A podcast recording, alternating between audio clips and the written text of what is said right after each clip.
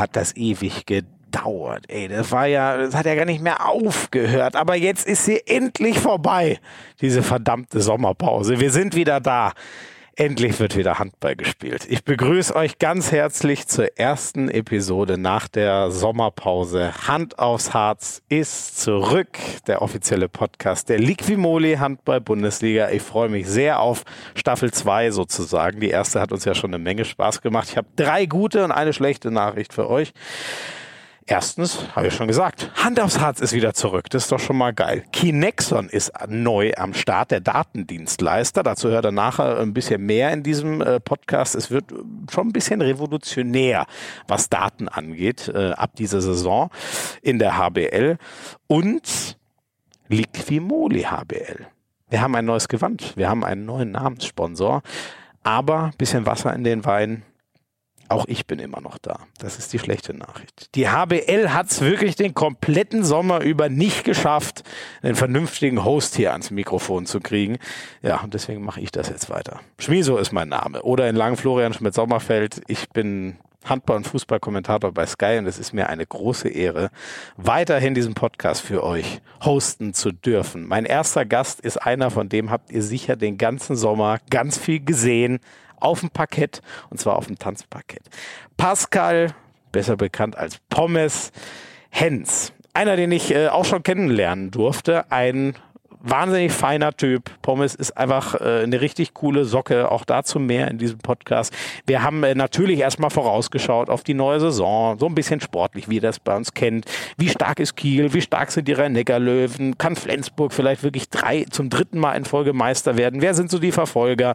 Und so weiter und so fort. Und dann haben wir natürlich vor allem lang und ausführlich über Pommes selber geredet. Ähm, er hat zum Beispiel erzählt, er war ja bei Let's Dance, habt ihr alle mitbekommen den Sommer, dass er tanzen davor so richtig verlacht hat, es überhaupt nicht ernst genommen hat. Äh, und was das dann für harte Arbeit war, er hatte eine Sechs-Tage-Woche bei Let's Dance, also er hat richtig geschuftet, was sich für ihn dadurch geändert hat, zum Beispiel viel mehr Social-Media-Präsenz und was er so als nächstes vorhat äh, im deutschen Fernsehen, all das hat er uns erzählt. Und übers Feiern, haben wir ehrlich gesagt viel geredet. Warum er mit dem HSV vier Wochen lang die Meisterschaft gefeiert hat, warum er seinen Pokalsieg in Dänemark aber gar nicht gefeiert hat, das erzählt er und wie ihn Stefan Kretschmer einmal abends zum Rausgehen ja, gezwungen hat, kann man schon so sagen. Viele spannende Geschichten drin und einmal ist er richtig rührselig geworden. Nämlich, als ich eine kleine Sprachnachricht von Stefan Kretschmer ihm vorgespielt habe, die nochmal illustriert hat, was der Pommes für ein guter Typ ist. All das könnt ihr euch jetzt reinziehen. Ich wünsche euch ganz viel Spaß bei Hand aufs Harz mit Pascal Henz. So, wir sitzen gerade im ISS Dome in Düsseldorf. Äh, heute ist ja Pixum Supercup angesagt. Äh, Kiel gegen Flensburg, Meister gegen Pokalsieger. Ähm, gut, wenn ihr die Folge hört, dann wisst ihr ja schon, wie es ausgegangen ist. Ähm, mein heutiger Gesprächsgast wird es dann auch wissen. Ich freue mich sehr, dass du Zeit gefunden hast. Pascal Pommes Hens, du bist ja ein viel beschäftigter Mann zurzeit. Es ist mir wirklich eine Ehre, dass du es einrichten konntest, hier in den Podcast zu kommen. Sehr schön, dass es endlich mal klappt. Äh, das viel beschäftigt, das war sehr viel jetzt momentan. Geht's wieder? Geht's gerade wieder. Ja. Aber äh, ja, war eine sehr intensive Zeit, äh, so die zwischen März und Juni. Normalerweise ja genau das Ende der Bundesliga-Saison, mhm. äh, wo es auch immer sehr intensiv war. Und jetzt war es nochmal auf eine andere Art und Weise intensiv. Genau. Wir, wir reden natürlich von Let's Dance, das habt ihr alle mitbekommen, was, was Pommes so auf das Parkett gezaubert hat, wie zu seinen besten Handballzeiten. Werden wir alles vertiefen, äh, bleiben aber erstmal beim Sportlichen, beim Handball. Ähm, Pommes, darfst gleich mal einen Tipp abgeben damit wir dich dann schön in die Pfanne hauen oder feiern können. Ähm, was glaubst du, wer macht das heute Abend? Kiel oder Flensburg? Heute Abend äh, denke ich, dass der THW Kiel den Supercup gewinnen wird. Ähm, haben, glaube ich, in der Vorbereitung jetzt alles sehr souverän gemeistert, auch wenn es nur Vorbereitung ist. Mhm. Äh, ich habe ja auch einige Male den Supercup gespielt. Das ist auch, ja, ist schon so ein erster kleiner Gradmesser, aber so hat man richtig Bock, den zu ja, gewinnen? Ist einem das wichtig? Oder? Ich glaube, das geht jetzt gar nicht so darum, den Supercup zu gewinnen, sondern ich glaube, äh, Flensburg verliert sehr gerne, äh, sehr ungerne gegen Kiel und genauso andersrum. Ja, äh, ja, egal bei welchem, bei welchem Duell es ist, ob es jetzt ein Vorbereitungsduell ist oder eben der Supercup und ja. in der Bundesliga sowieso nicht. Ähm, spielt da schon eine der beiden Teams? Ist schon der kommende Meister fürs nächste Jahr? Auch das ist schwer zu sagen. Also ich persönlich äh, sehe schon den THW Kiel dieses Jahr mal wieder ganz vorne, ähm, mhm. wenn ich jetzt was tippen müsste. Flensburg wird es, glaube ich, ein bisschen schwieriger haben. Haben natürlich jetzt durch die letzten zwei Jahre, ähm, wo sie dann Meister geworden sind, diesmal vielleicht einerseits mehr Druck, andererseits vielleicht auch weniger Druck, weil sie es schon zweimal geschafft haben. Aber ja. mit Tobias Karlsson, den sie natürlich verloren haben, da hinten der Fels in der Brandung und äh, Rasmus Lauge, äh, sind halt schon zwei Stützen weggefallen. Und äh, das zu kompensieren, wird, glaube ich, schwer genug werden. Ja. Ich würde sogar nicht nur Stützen sagen, ich würde sagen, es ist in der Abwehr der wichtigste Spieler mit Karlsson, im Angriff der wichtigste Spieler mit Lauge. Das ist schon heftig, ne? Ja, genau, das stimmt. Ähm, die haben schon in den letzten Jahren das Ganze sehr stabil äh, gestaltet. Der eine vorne, der andere hinten. Und äh, wenn die auf einmal weg sind, äh, kriegst neue Leute rein, die müssen erstmal eingespielt werden. Äh, das sind vielleicht auch nicht so die Hochkaräter wie jetzt die, die weggegangen sind.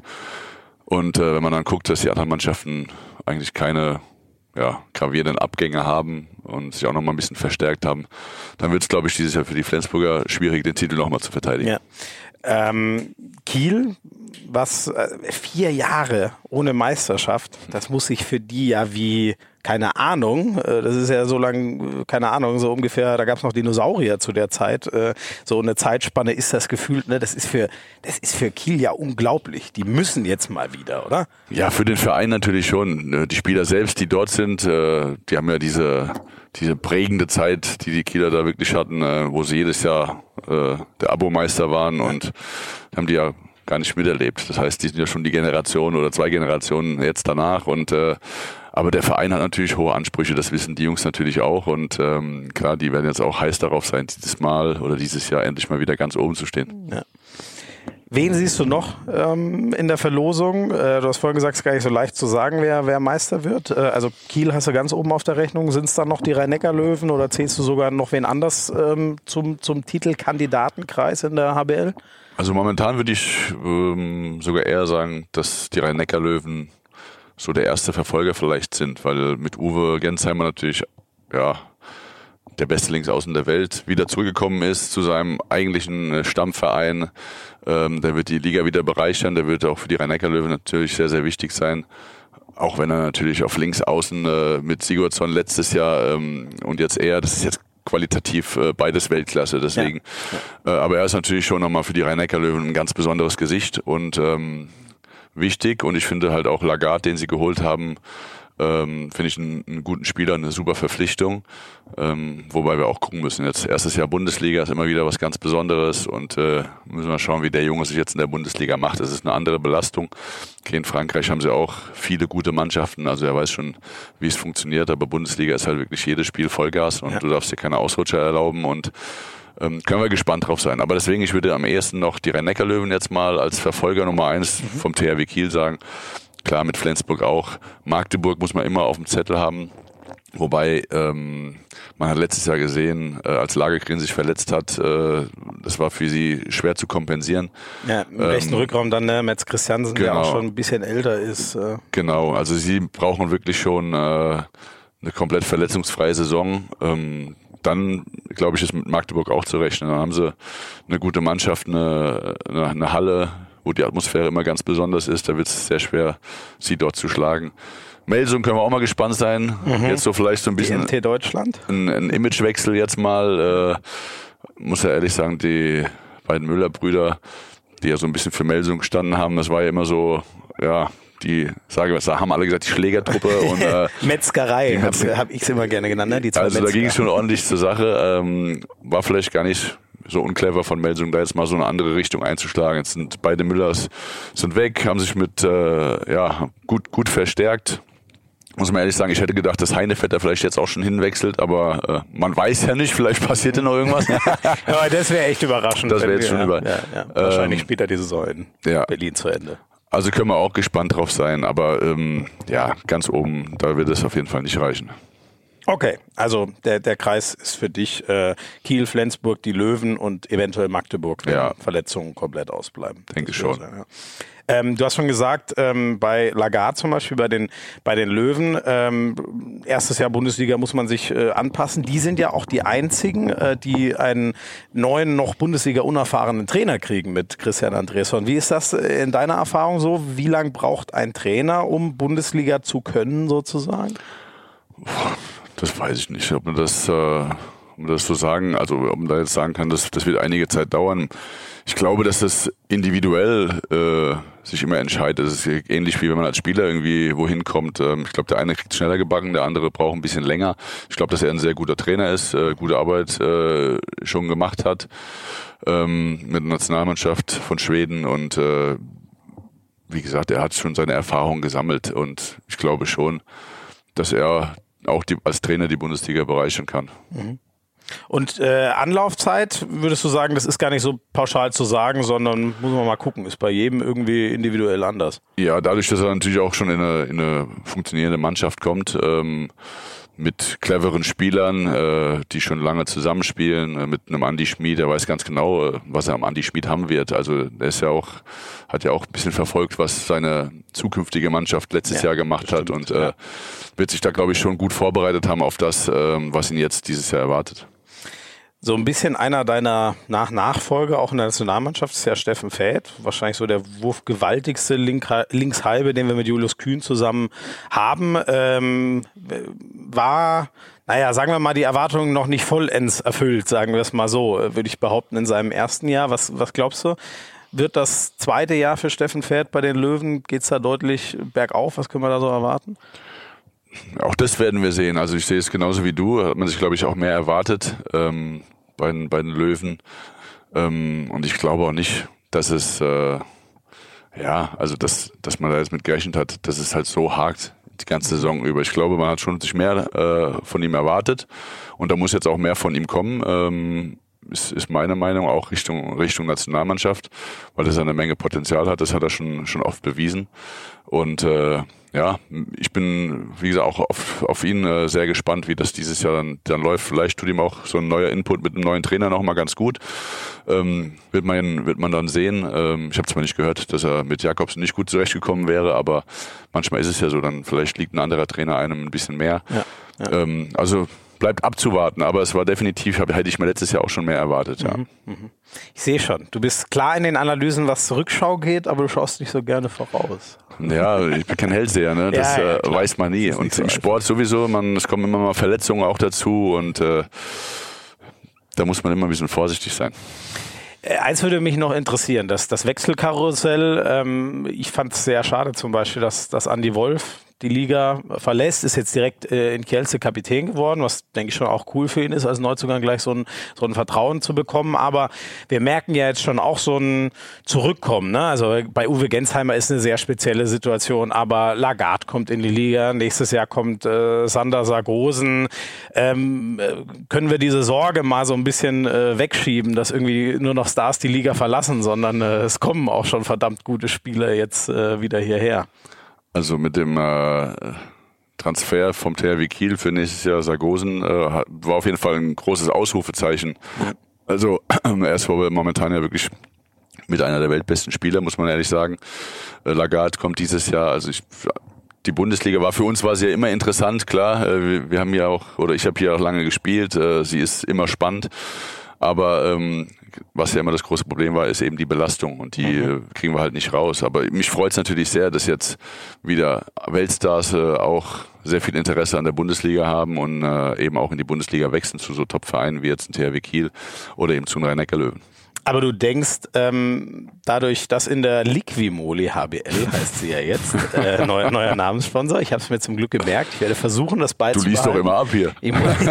ja, richtig. Ich habe mein iPad vor mir und, und lese da alles ab, zumindest den Namen Liquimoli ich, es wurde mir nahegelegt, äh, ich, ich soll so einen Counter einführen, jedes Mal, wenn mir noch der alte Namenssponsor rausrutscht, dass ich dann einen Kasten zahlen muss. Ich überlege mir das noch, ich, ich mache erstmal den Podcast und überlege mir dann, ob ich darauf eingehe, wenn es mir nichts clever, passiert. So clever.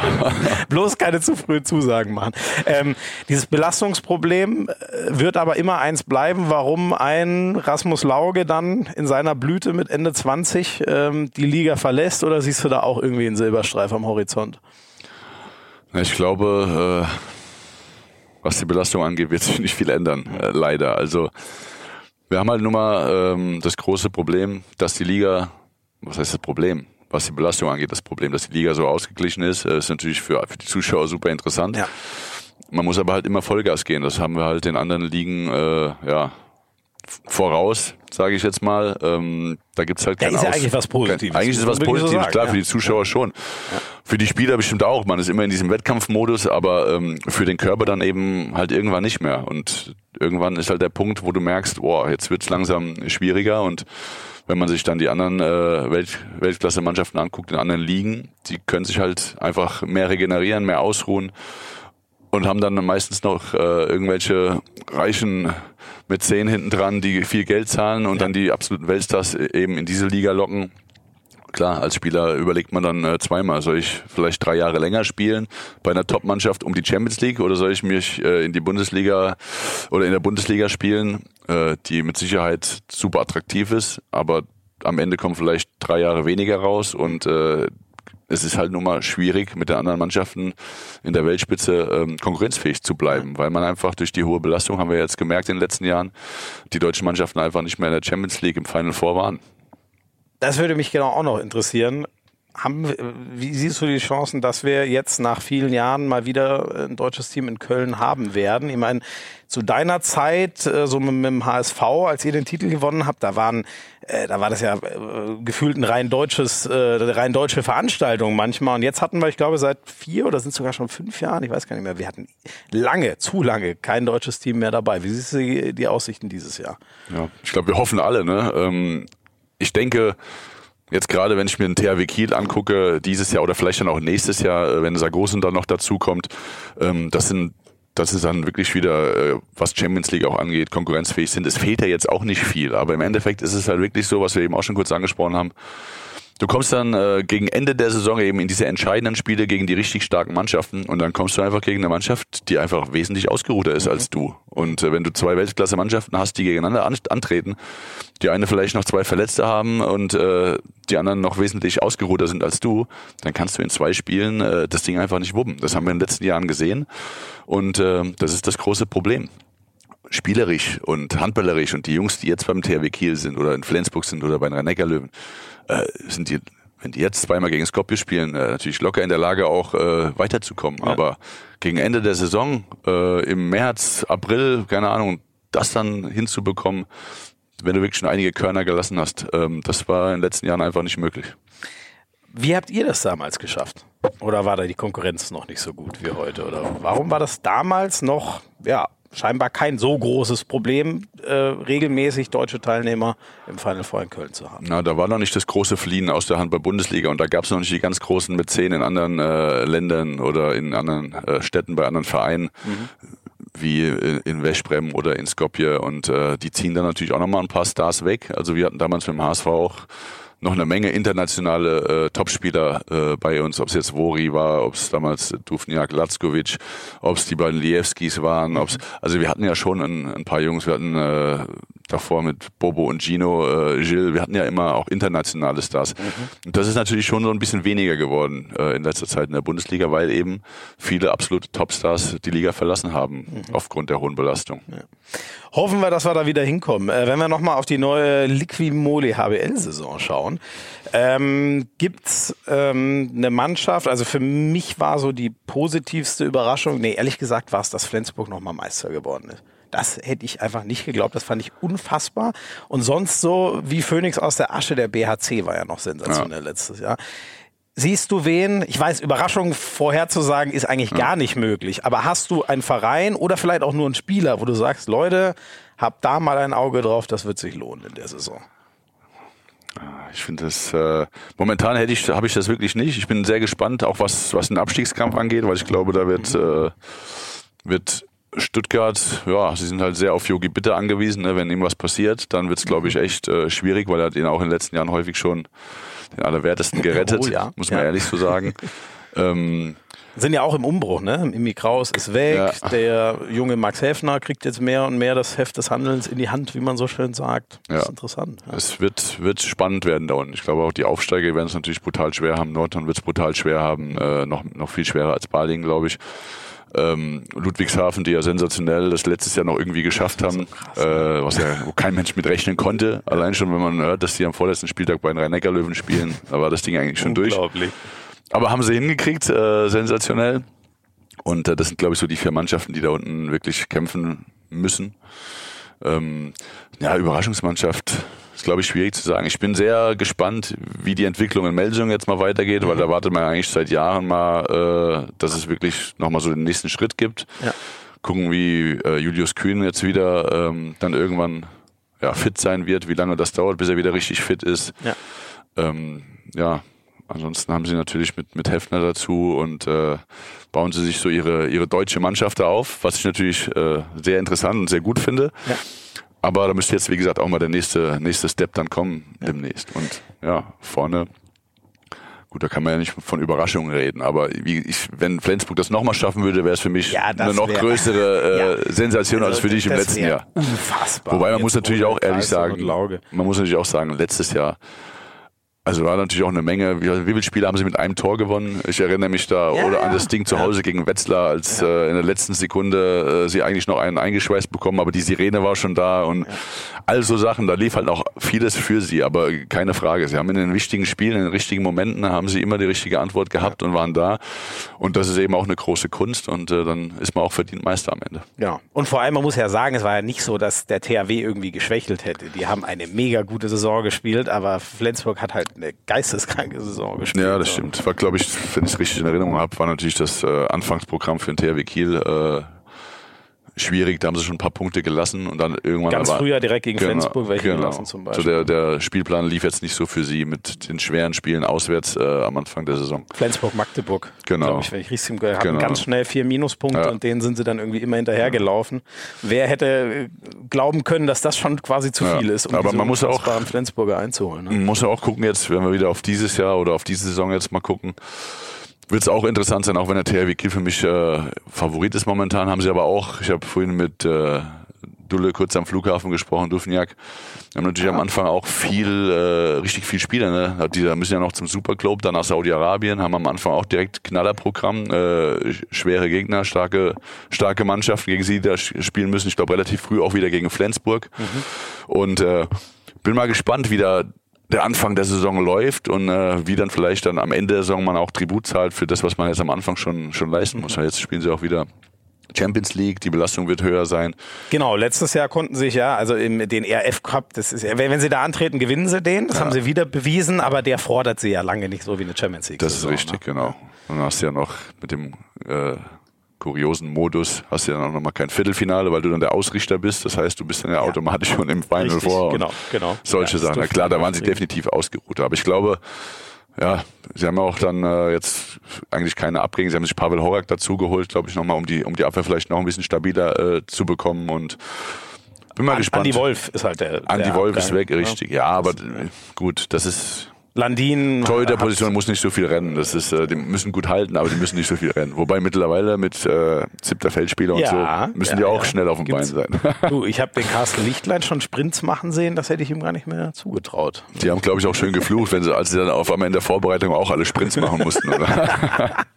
Scheiße, kommst du nie mehr, mehr als Torwart raus, ne? So ist das. Ähm, eine große Neuerung gibt's in der Liquimodi HBL zur neuen Saison. Ähm, Kinexon. Weiß gar nicht, wer von euch das schon so mitbekommen hat. Ich versuche es mal kurz zu umreißen. Das ist echt was Revolutionäres. Ähm, es wird in jeder Halle hängen 16 oder 14, das ist gar nicht- ich glaube, es gibt 16 Boxen. Die äh, sehen so aus wie so kleine WLAN-Router, äh, speichern alle möglichen Bewegungsdaten von den Spielern, die selber auch so einen kleinen Chip zwischen den Schulterblättern haben, entweder in so einem In- Unterzieht-Shirt oder können den einfach in so einer Konstruktion, quasi so wie so ein BH, also Bra nennen die das Ding, glaube ich, halt das englische Wort. Ähm, ja, und dann kann man halt gucken, wie schnell ist der Matze Musche eigentlich die Linie hoch und runter gelaufen. Äh, es gibt auch den Chip äh, im Ball äh, bei einigen Vereinen, leider auch nicht bei allen, aber bei einigen Vereinen. Ähm, dann kann man gucken, ähm, wie hart war der härteste Wurf und ähm, Airtime vom Spieler, wie lang ist er durch die Luft gesegelt, alle solche Sachen.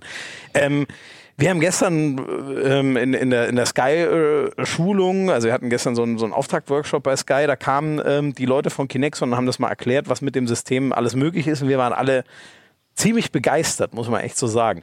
Ähm, wa- was glaubst du? Wir werden, ähm, also was wir in den Medien davon machen, werden wir mal sehen, aber wie nutzt man das? Wie glaube ich, wie glaubst du, wie intensiv nutzen das Spieler und Trainer für sich? Weil du ja auch, du kannst ja damit äh, auch äh, ja die ganzen Daten sammeln, weißt, auch im Training. Mein Linksaußen ist so und so viel gelaufen, der Kreisläufer ist nur so und so viel gelaufen, der muss vielleicht noch mal ein bisschen mehr laufen oder was auch immer. Was glaubst du, diese Big Data, neuen Technologien, was, wie ändert das den Sport? Also ich glaube, ähm, es ist eine interessante Spielerei. Ist vielleicht ganz gut äh, beschrieben, weil klar, es wird einige geben, die werden da vielleicht sogar mitarbeiten. Dann gibt es vielleicht, das ist vielleicht so mehr die neue Generation, da gibt es vielleicht so mehr die altmodische Generation äh, die da überhaupt keine Lust drauf haben. Ich finde es auf jeden Fall für die Zuschauer und für generell ja den Zuschauer interessant, äh, mal so ein paar Daten zu haben. Gibt es beim Fußball ja auch schon lange. Da wird jemand ausgewechselt, dann heißt, der ist jetzt 11,34 Kilometer gelaufen, ja. äh, hat so und so viel Sprints gemacht äh, mit dieser und dieser Geschwindigkeit und hat so viele Torschüsse. Das ist alles mal super interessant, glaube ich, auch für den Handballsport. Im Endeffekt musst du aber in einer entscheidenden Situation die richtige Entscheidung treffen und ähm, da im Kopf fit sein. Und das wird dir so eine, so eine Statistik dann nicht ze zeigen. dass wir der Trainer dann schon wissen, auf welche Spiele er dann bauen kann. Aber klar ist es dann zumindest interessant und man kann es seinen Spielern mal äh, vorzeigen, wie sie selbst denn so äh, funktionieren. Ich glaube, äh, das werden dann schon einige nutzen, auch dann im Training vielleicht, um mit dem einen das zu machen, mit dem anderen das zu mhm. Ähm, aber wie gesagt, der Handball ist so ein schneller Sport, da muss man in so vielen entscheidenden Momenten die richtige Entscheidung treffen. Ähm, und da wird dir eine Statistik am Ende dann auch nicht helfen. Mhm, mh. Ich, also es, äh, ich glaube mit der Vermutung so, die neueren, äh, die jüngeren Trainer sind dem eher mehr zugeneigt. Ähm, wie Sie gehört haben, Philipp Jicha arbeitet scheinbar sehr intensiv mhm. im Training damit. Also für den ist es eine, eine, eine echte Hilfe. Ähm, Adestin Eoson vom, äh, vom HCR Langen, der ist eh schon lange, der monitort immer seine ganzen Spieler, weiß, äh, die, die sind da manchmal so im roten Bereich, dann weiß er, ah, okay, der setzt sich heute mal nur aufs Rad und macht keine Laufeinheit, weil sonst wird es einfach zu viel und so. Äh, da bin ich auch äh, gespannt, aber ich glaube, die Vermutung, dass das eher was für die jüngeren äh, Trainer ist, da, da, bist du wahrscheinlich schon ganz gut dabei. Jetzt habe ich noch eine Nachfrage vorhin vergessen. Also erzählt du hast mit Dule, du hast telefoniert mit ihm am Flughafen oder habt ihr euch hier getroffen? Also war er zufällig auch hier am Flughafen? Ja, gut, ich bin ja in Hamburg und wenn die Kieler zum Supercup fliegen, dann fliegen sie auch von Hamburg. Wir sind gemeinsam hierher geflogen. Ganz, ganz einfache Sinn. Erklärung. ja gut, da hätte ich jetzt selber drauf kommen Das ist können. richtig, aber ich kann dir das gerne nochmal erklären. oh Mann, okay. Und ihr habt immer noch, ihr, ihr, habt ja die großen Erfolge beim HSV zusammen gefeiert. Habt ihr immer noch viel Kontakt? Ja, also Dulle und ich, wir waren ja auch Zimmerkollegen. Äh, Das ist mein Zimmerru und da ist der Kontakt immer da und ja, bin ab und zu mal in Kiel, besuche ihn und andersrum genauso. Frauen ja. verstehen sich gut. Ah, das ist auch immer nicht Das ist wichtig. Ja, ja, ja. ja. Ähm, da sind wir eigentlich direkt schon bei der, äh, bei der nächsten äh, Rubrik. Gleich gibt es mehr von Pascal Pommes Hens, so ein bisschen privat persönlich. Es gibt von dir eine sehr, das wusste ich ehrlich gesagt auch nicht. Du hast ja ganz am Anfang deiner Karriere, die hinten raus dann, oder eigentlich über die Dauer wahnsinnig erfolgreich war mit Champions League Sieg, mit äh, Meisterschaft, äh, mit WM 2007, ähm, also gewonnen ohne Ende. In deinem allerersten Spiel wurde mir zugetragen, da gab es ein großes Malheur. Kannst du das mal erzählen? Dein erstes, weißt du, worauf ich hinaus will? Ja, natürlich weiß ich, worauf du hinaus willst. Gut, Erzähl ja, mal bitte diese Geschichte. Nee, ich war ja damals für Wallau Massenheim äh, genau, aktiv. Bei der SG Wallau Massenheim bin von Eintracht Wiesbaden von Zweitligisten nach Wallau gegangen. Ähm, allerdings in den in die zweite Mannschaft, also Regionalliga, das war dann quasi dritte Liga, mit aber bei der ersten Mannschaft mittrainieren. Und irgendwann hatte Jan-Olaf Immel sich verletzt in der ersten Mannschaft, der damals auch Nationalspieler war und ich war halt noch ein junger Kerl. Und äh, da ich ja bei den Jungs mal mittrainiert hatte, ähm, hieß es dann, Pommes, du bist mit im Kader und äh, brauchen dich am, ich glaube, es war gegen Schutterwald, hier Heimspiel gegen Schutterwald. Mhm. Mensch, das sind alles noch Namen, Wallau, Massenheim, ja, Schutterwald. Ja. Ne? Und da haben wir dann, äh, haben wir dann gestanden, oder ich habe da gestanden zur Halbzeit, habe mich warm gemacht und zweite Halbzeit bin ich dann halt reingekommen, habe super Spiel gemacht, fünf Tore in der zweiten Halbzeit und äh, war total happy. Und am nächsten Tag kam aber die Meldung, dass ich gar keine Spielerlaubnis hatte und deswegen die Punkte jetzt aberkannt wurden. Äh, ich glaube, ohne jetzt den Schutterwäldern da zu nahe zu treten, das waren, glaube ich, die einzigen zwei Punkte, die sie in diesem Jahr äh, geholt haben, so Ach, ungefähr. Wirklich? Also die waren, das war halt, äh, okay. äh, wie gesagt, glaube ich, im Tabellenkeller, äh, die waren, glaube ich, wenn nicht sogar schon abgestiegen. Ich weiß es nicht mehr ganz genau, ist schon so lange her. Auf jeden Fall. Jahr war denn das so Anfang der 2000er, oder? Ja, das, war, das war, lass es, kann sogar sein, 99 oder 2000 mhm. muss es gewesen ja, sein. Die Zeit, ja. Und äh, ja, das so war halt mein erstes Bundesligaspiel. Total, für mich total erfolgreich. Äh, fünf Tore im ersten Spiel, aber halt am Ende ja, doch keine ja, aber was, und was war da der Fehler? Also wer hat da was Ja, versaut. Ich, ich nehme an, man musste, hätte halt anmelden müssen, dass ich äh, auch eine Bundesligaspielberechtigung habe oder sowas. Wie das genau war, weiß ich nicht. Auf jeden Fall äh, so, lag dachten, halt, lag halt okay. keine, keine Spielerlaubnis für mich vor, obwohl ich im Verein war und in der zweiten Mannschaft gespielt habe, aber das hätte man halt irgendwie anmelden müssen, nehme ich an. Ja. Wahnsinn, ey. Okay. Okay, also die haben gedacht, äh, du machst erstmal länger da in der zweiten Mannschaft und dann, wenn man dich hochzieht, dann kümmert man sich darum und dann wurde es eilig und dann haben sie es vergessen. So, anscheinend. Unglaublich. Und was hast du dir? War das irgendwie dann, ähm, du konntest ja nichts dafür. Das war mir in dem Moment sowas von scheißegal. War dir egal, ja? Naja, aber ich, ich war ja nicht meine Schuld. Also Nee, nee, das heißt, äh, Pommes für Braunlicht, zack, ich habe mich total drauf gefreut, war total aufgeregt, habe ein gutes Spiel gemacht, bin nach Hause, war total zufrieden und äh, dann kam halt die Meldung natürlich. Hab, ich habe dann geschmunzelt eigentlich, äh, weil ich glaube, wir waren halt auch im, im Tabellenmittelfeld. Es ging halt auch bei uns nicht um so viel. Und Ja, okay, war nicht dramatisch. Genau. Es ging, wir haben jetzt nicht die deutsche Meisterschaft verspielt dadurch. Ja, das gab's aber, oh Gott, wann, äh, aber Wallau Massenheim war doch auch mal deutscher Meister, oder? Ich glaube, ja. richtig Anfang das ist 90er. Deutlich. Ah, da war ich ja sogar schon auf der Welt. Siehst du, aber ich erinnere mich nicht mehr an diese Zeit. Ähm, ja, ich habe es eben schon angerissen. Du hast äh, gewonnen ohne Ende. Die Pokale, die es in Deutschland ebenso gibt. Ähm, Pokal äh, zweimal sogar.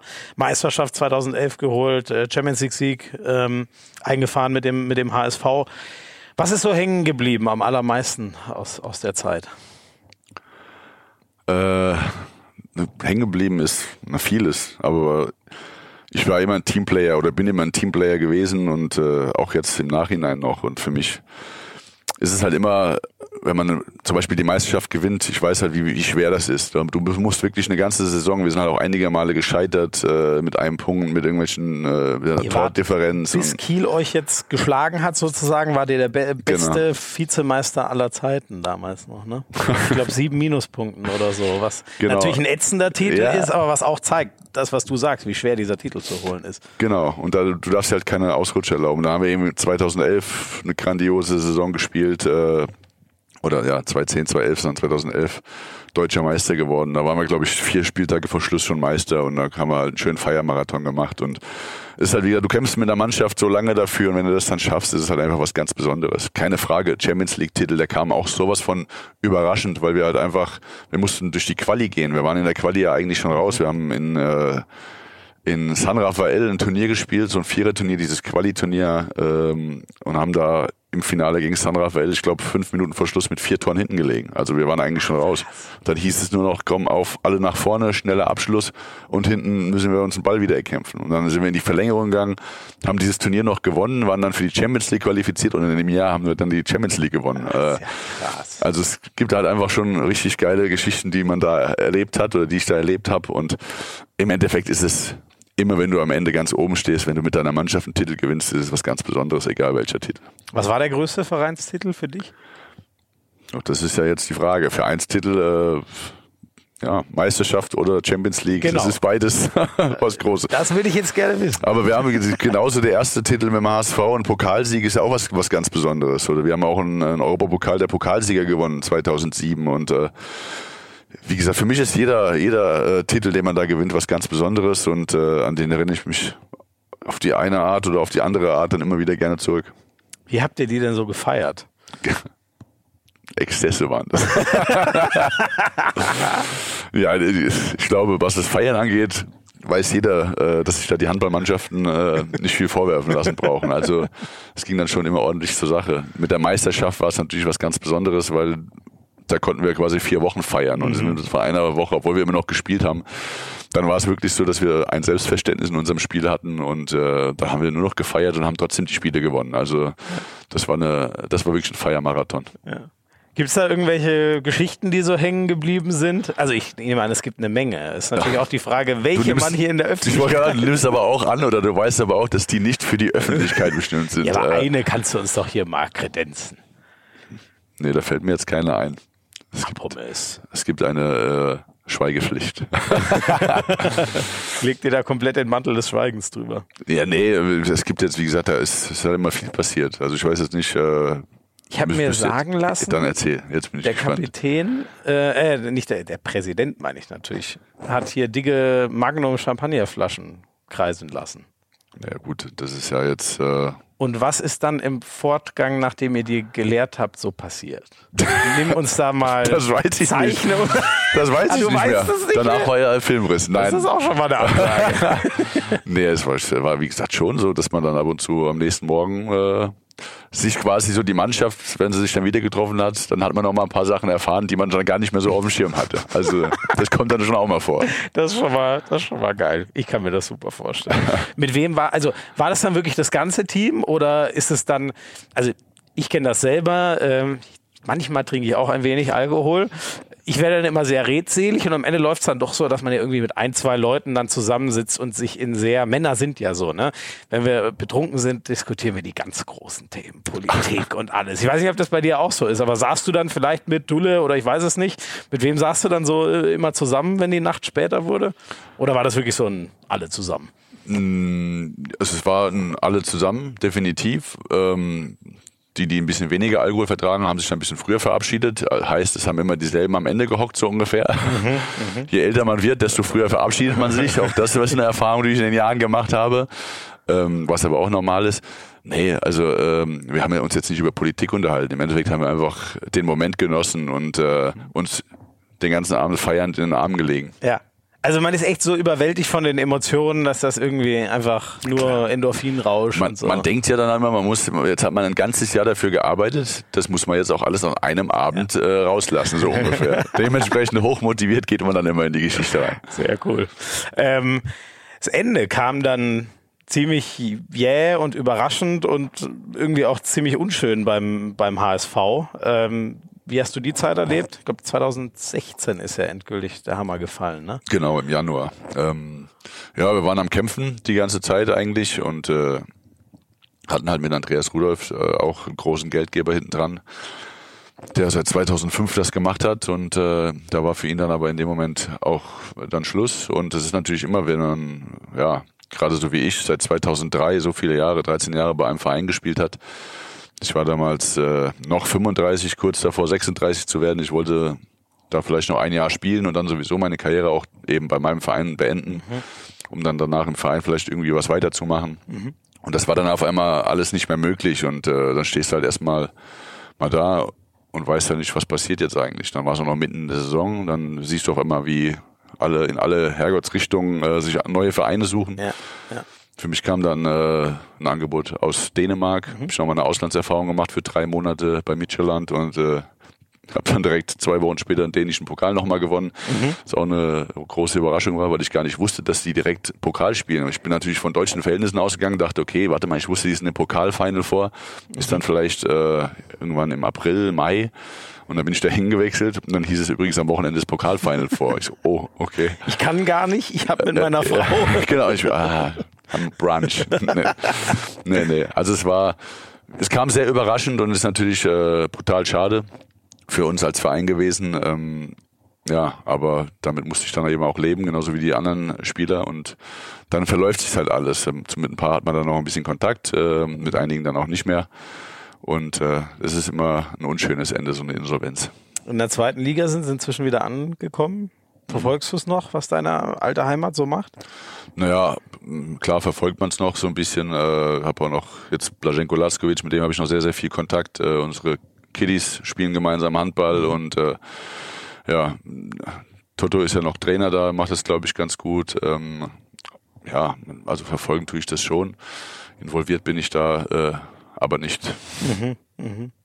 W wür würde das irgendwann mal wieder in Frage kommen, oder? Ja, kommt drauf an. Ich habe damals eigentlich nach Midtjylland äh, vorgehabt, wieder zu helfen oder hätte gerne geholfen. Äh, dann hieß es ja, es wird jetzt neu aufgebaut. Die Mannschaft ist dann, die zweite Mannschaft ist von der vierten in die dritte Liga aufgestiegen und ähm, ja, ich hatte mich angeboten. Ich wollte gerne da spielen, wollte gerne helfen, das Ding wieder neu aufzubauen. Ähm, aber ja, damals hat Martin Schwalben mir gesagt, dass der Weg mit jungen Leuten gegangen werden soll und, äh, und ich da fehl am Platze wäre. Das hat mich natürlich, muss ich ehrlich sein, äh, sehr getroffen, weil äh, das einfach mein Verein ist, ich seit 2003 da war und da in der Stadt wohne und glaube ich auch viel erlebt habe mit dem Verein, viel mein, mein ganzes Leben für den Verein gegeben habe. Und dann äh, mit so einer Aussage abgespeist zu werden, war dann für mich Verstehe. sehr bitter. Ja. Und ich, man denkt ja beim HSV, ne? Da denkt man sehr schnell an den großen Shooter mit dem Iro. Na, das ist schon so. Das kannst du besser beurteilen. du weißt ja, dass es so ist. Äh, Mietja, dann würde mich noch interessieren, ich glaube, ich habe da noch so dunkel im Kopf, äh, das hast du, glaube ich, mal äh, bei Kretsche bei der WM so ein bisschen erzählt. Ähm, war das nicht so, ihr habt da den Pokal gewonnen, fahrt dann da zurück äh, und seid aber irgendwie total in der Einöde und konntet eigentlich gar nicht äh, feiern? War das nicht ungefähr so? Das war genau so. Also ja. es war, also was heißt, es war Herning war eigentlich die Heimatstadt, wo Midtjylland gespielt hat. Herning ist, da gibt's die größte Halle überhaupt in Dänemark. Äh, da spielen die auch häufig Nationalmannschaft. Wo ja jetzt auch das, äh, ähm, äh, die, die die, die letzten Spiele, also das Finale zum Ge Beispiel von der Europameisterschaft, die ja genau. geteilt war, gespielt wurde. Ne? Genau, ja. genau. Und ähm, ja, aber es war halt ein relativ junger Verein noch. Ich glaube, die gab es erst seit 2006 oder 2008. Mhm. Und ähm, hatten aber noch nie was gewonnen. Und dann, wie gesagt, haben wir den Pokal gewonnen. Und wir haben es ja eben kurz angeschnitten, wie es ist, wenn man einen Pokal gewinnt ja, als Mannschaft. Ja. Also ich habe erstmal auf dem Spielfeld gestanden, so nach 20 Minuten. Also kurios, Entschuldigung, jetzt muss ich nochmal weiter aus. Ja. Kurios war zum Beispiel, dass im Finale ähm, haben sie zur Halbzeit, wir haben eine Halbzeit äh, hochgeführt schon, das war total überraschend. Um, haben sie die hinterm Tor die, die äh, Netze hochgefahren, damit auch die Zuschauer, die da sitzen, von der Halbzeitshow was mitbekommen. Kommen wir wieder raus und dann gingen diese Netze nicht mehr runter. Da hat es erstmal, glaube ich, eine halbe Stunde war da Halbzeitpause Nein. im Pokalfinale. Mussten sie die ganzen Zuschauer umsetzen, weil es zu gefährlich war, weil die Netze gingen halt nicht mehr runter. Wenn ja. man ein Tor vorbeigeworfen hätte, wäre vielleicht da, keine Ahnung, wenn man da jemanden trifft. Ja. Ja, und dann haben wir auf jeden Fall das Ding zu Ende gespielt, haben gewonnen und ich dachte so nach 20 Minuten, sag mal, gibt's jetzt mal hier irgendwo was zu trinken oder machen wir mal, wir haben da gestanden, die haben ihre Interviews gemacht, äh, kurz gefreut, aber normalerweise bei uns kennt man ja wohl die Shampoos, Dusche und keine Ahnung was, war gar nix. Und dann ging das so schleppend los und dann sind wir wie gesagt zurückgefahren, ich so und voll heiß gewesen, was, was machen wir jetzt noch und wo ist die Party? Ja, ja, wir gehen da in die, in die Kneipe und so und dann sind wir da reingekommen. Da haben ungelogen am Tresen haben zwei Leute gesessen und hinten war so ein bisschen Buffet aufgebaut. Da waren dann drei Spielerfrauen und äh, fünf Offizielle und das war's. Und ich dachte, das kann doch nicht sein. Also das Feiern musste sie definitiv noch lernen. Ähm, ja, war ein bisschen überraschend. Ist das wirklich Eigenheit von diesem Verein, der so jung ist? Das hoffe ich doch, dass das, das bei anderen Vereinen anders ist. ist ja also es war definitiv sehr überraschend, ja. Hast du in Deutschland bessere Erfahrungen gemacht? Ja.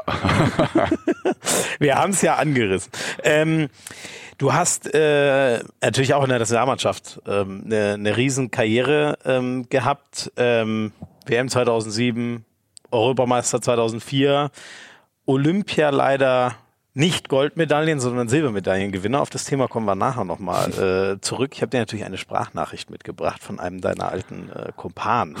Ähm, war ähm, war für dich so, viele sagen ja auch, fürs Landspielen ist irgendwie noch mal größer, noch mal was anderes. Wie war das für dich, für Deutschland äh, aktiv zu sein und Titel zu holen? Unter anderem diesen Riesentitel 2007? Was ganz Besonderes, keine Frage. Das ist immer eine große Ehre. Also es gibt in jeder Sportart äh, viele äh, Menschen, die danach streben, glaube ich, äh, einmal Nationalmannschaft oder sowas zu spielen und das ganz nach oben zu schaffen. Und wenn man dann die Ehre hat, äh, das zu erleben und da, wie gesagt, mit den Besten, der Besten quasi zu, aus Deutschland zu spielen, fürs Vaterland zu spielen, dann ist das schon was, was, was mich sehr stolz gemacht hat und äh, was ich immer mit sehr viel Spaß gemacht habe. Und wenn man da natürlich noch in so einer Generation ist, in die ich da reingekommen bin, damals mit Zeitzi zusammen, wir waren ja zusammen schon bei den Junioren, mhm. Und äh, wir sind dann wirklich in eine, in eine funktionierende Mannschaft reingekommen äh, mit, mit den Handballgrößen, äh, Kretschmer, Schwarzer, Klaus-Dieter Petersen, Markus Bauer, Daniel Stefan. Das sind jetzt nur ein paar, die ich da aufzähle. Ja, und ja. die ja wirklich schon da ganz oben am Niveau gespielt haben. Und dann kam Zeitzi und ich damit dazu. Und äh, ja, unsere ersten Turniere oder meine ersten Turniere waren dann 2000 2002 äh, in Schweden, da sind wir Vize-Europameister geworden. 2003 sind wir Vize-Weltmeister geworden in Portugal. 2004 sind wir Europameister in Slowenien geworden. Dann kamen die Olympischen Spiele, wo wir auch wieder Silber gewonnen haben. Das war ja unglaublich. Das waren meine ersten Turniere. Und äh, ja, da wurde ich schon oft so ein bisschen als Glückskind betitelt von einigen Leuten, äh, in was für eine Generation wir da reingekommen sind. Ja. Irgendwann konnten wir natürlich aber auch äh, unseren Teil dazu beitragen, eben, dass wir diese, diese Erfolge da oben auch feiern konnten. Ja. Ja, lass doch da einmal kurz, was glaubst du? Wer, wer, wer hat eine Sprachnachricht übermittelt? Naja gut, wenn du jetzt sagst, es, oder du hattest das Thema Olympia und äh, dann, wenn das bestimmt, muss ja fast der Kretsche sein. Es kann doch der Stefan Kretschmer sein. Ich habe gestern noch ganz kurz mit ihm gequatscht. Ähm, jetzt muss ich nur überlegen, welchen den Teil. Es ist nämlich zweigeteilt. Es gibt nachher noch was anderes. Wir hören uns das mal kurz an.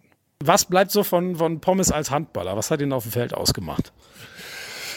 Pommes war ein Shooter, ähm, aber was ich viel spannender finde an Pommes, kam ja als junger äh, Spieler in die Nationalmannschaft und das ist ein unfassbar großartiger Mensch. Also er hat nichts Negatives. Es gibt nichts äh, Negatives an seinem Charakter, an seiner Art, an seiner Ausstrahlung. Der ist einfach nur ein guter Typ und äh, war das zu jeder Zeit. Er kam als Junger und hat sich sofort untergeordnet, eingegliedert, hat alle Aufgaben äh, übernommen, die wir ihm irgendwie aufgetragen haben, ohne einmal sich darüber zu beschweren. War immer lustig, immer freundlich und war sofort im Kreis der Großen mit dabei, weil man immer gerne mit dabei gehabt hat. Also war einfach eine totale Bereicherung, nicht nur auf dem Spielfeld, sondern auch abends. Und äh, hat sich da auch gut eingegliedert. Ähm, und er hat uns gefehlt im Olympischen Finale 2-4.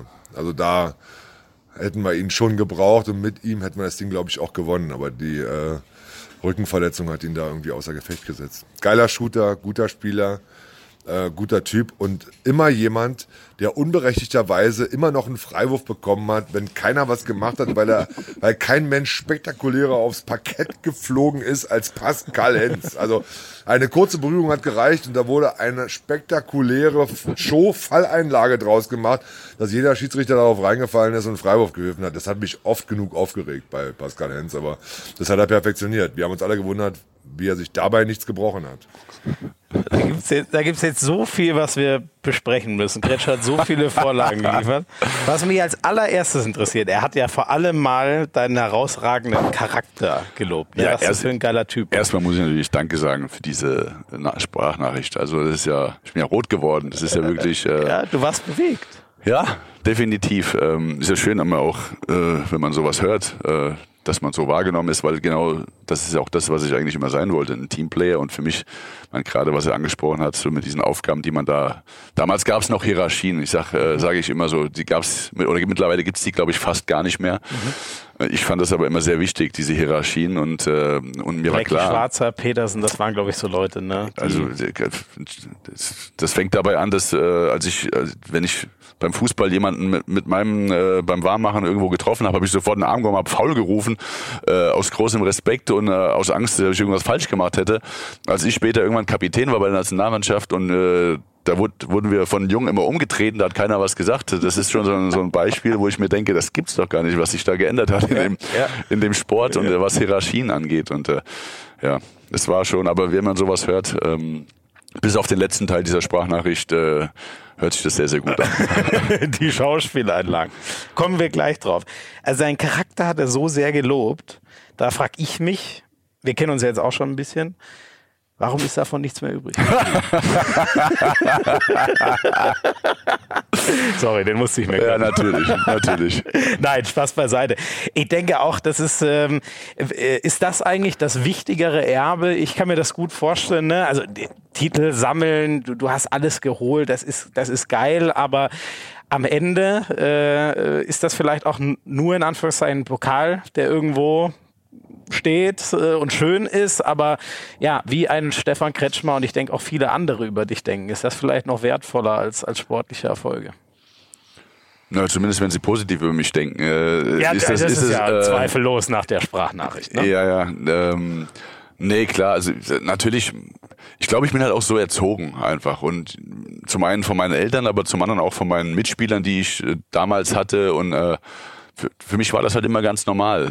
Ich habe das Thema, auch wenn ich mit meinen Fußballjungs oder mit anderen Jungs, äh, die ich ja gut kenne, die auch im Profibereich arbeiten, mhm.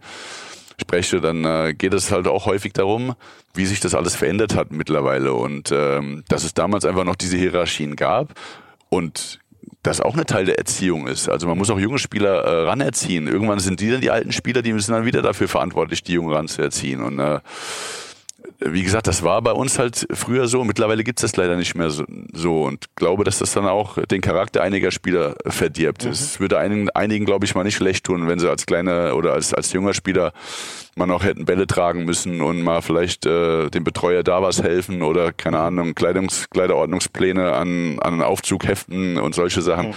Was es halt alles gar nicht mehr, äh, glaube ich, so gibt. Es wird mittlerweile jedem alles hinterhergetragen und übernommen äh, zum Großteil. Und äh, das merkt man dann bei einigen Leuten vielleicht auch.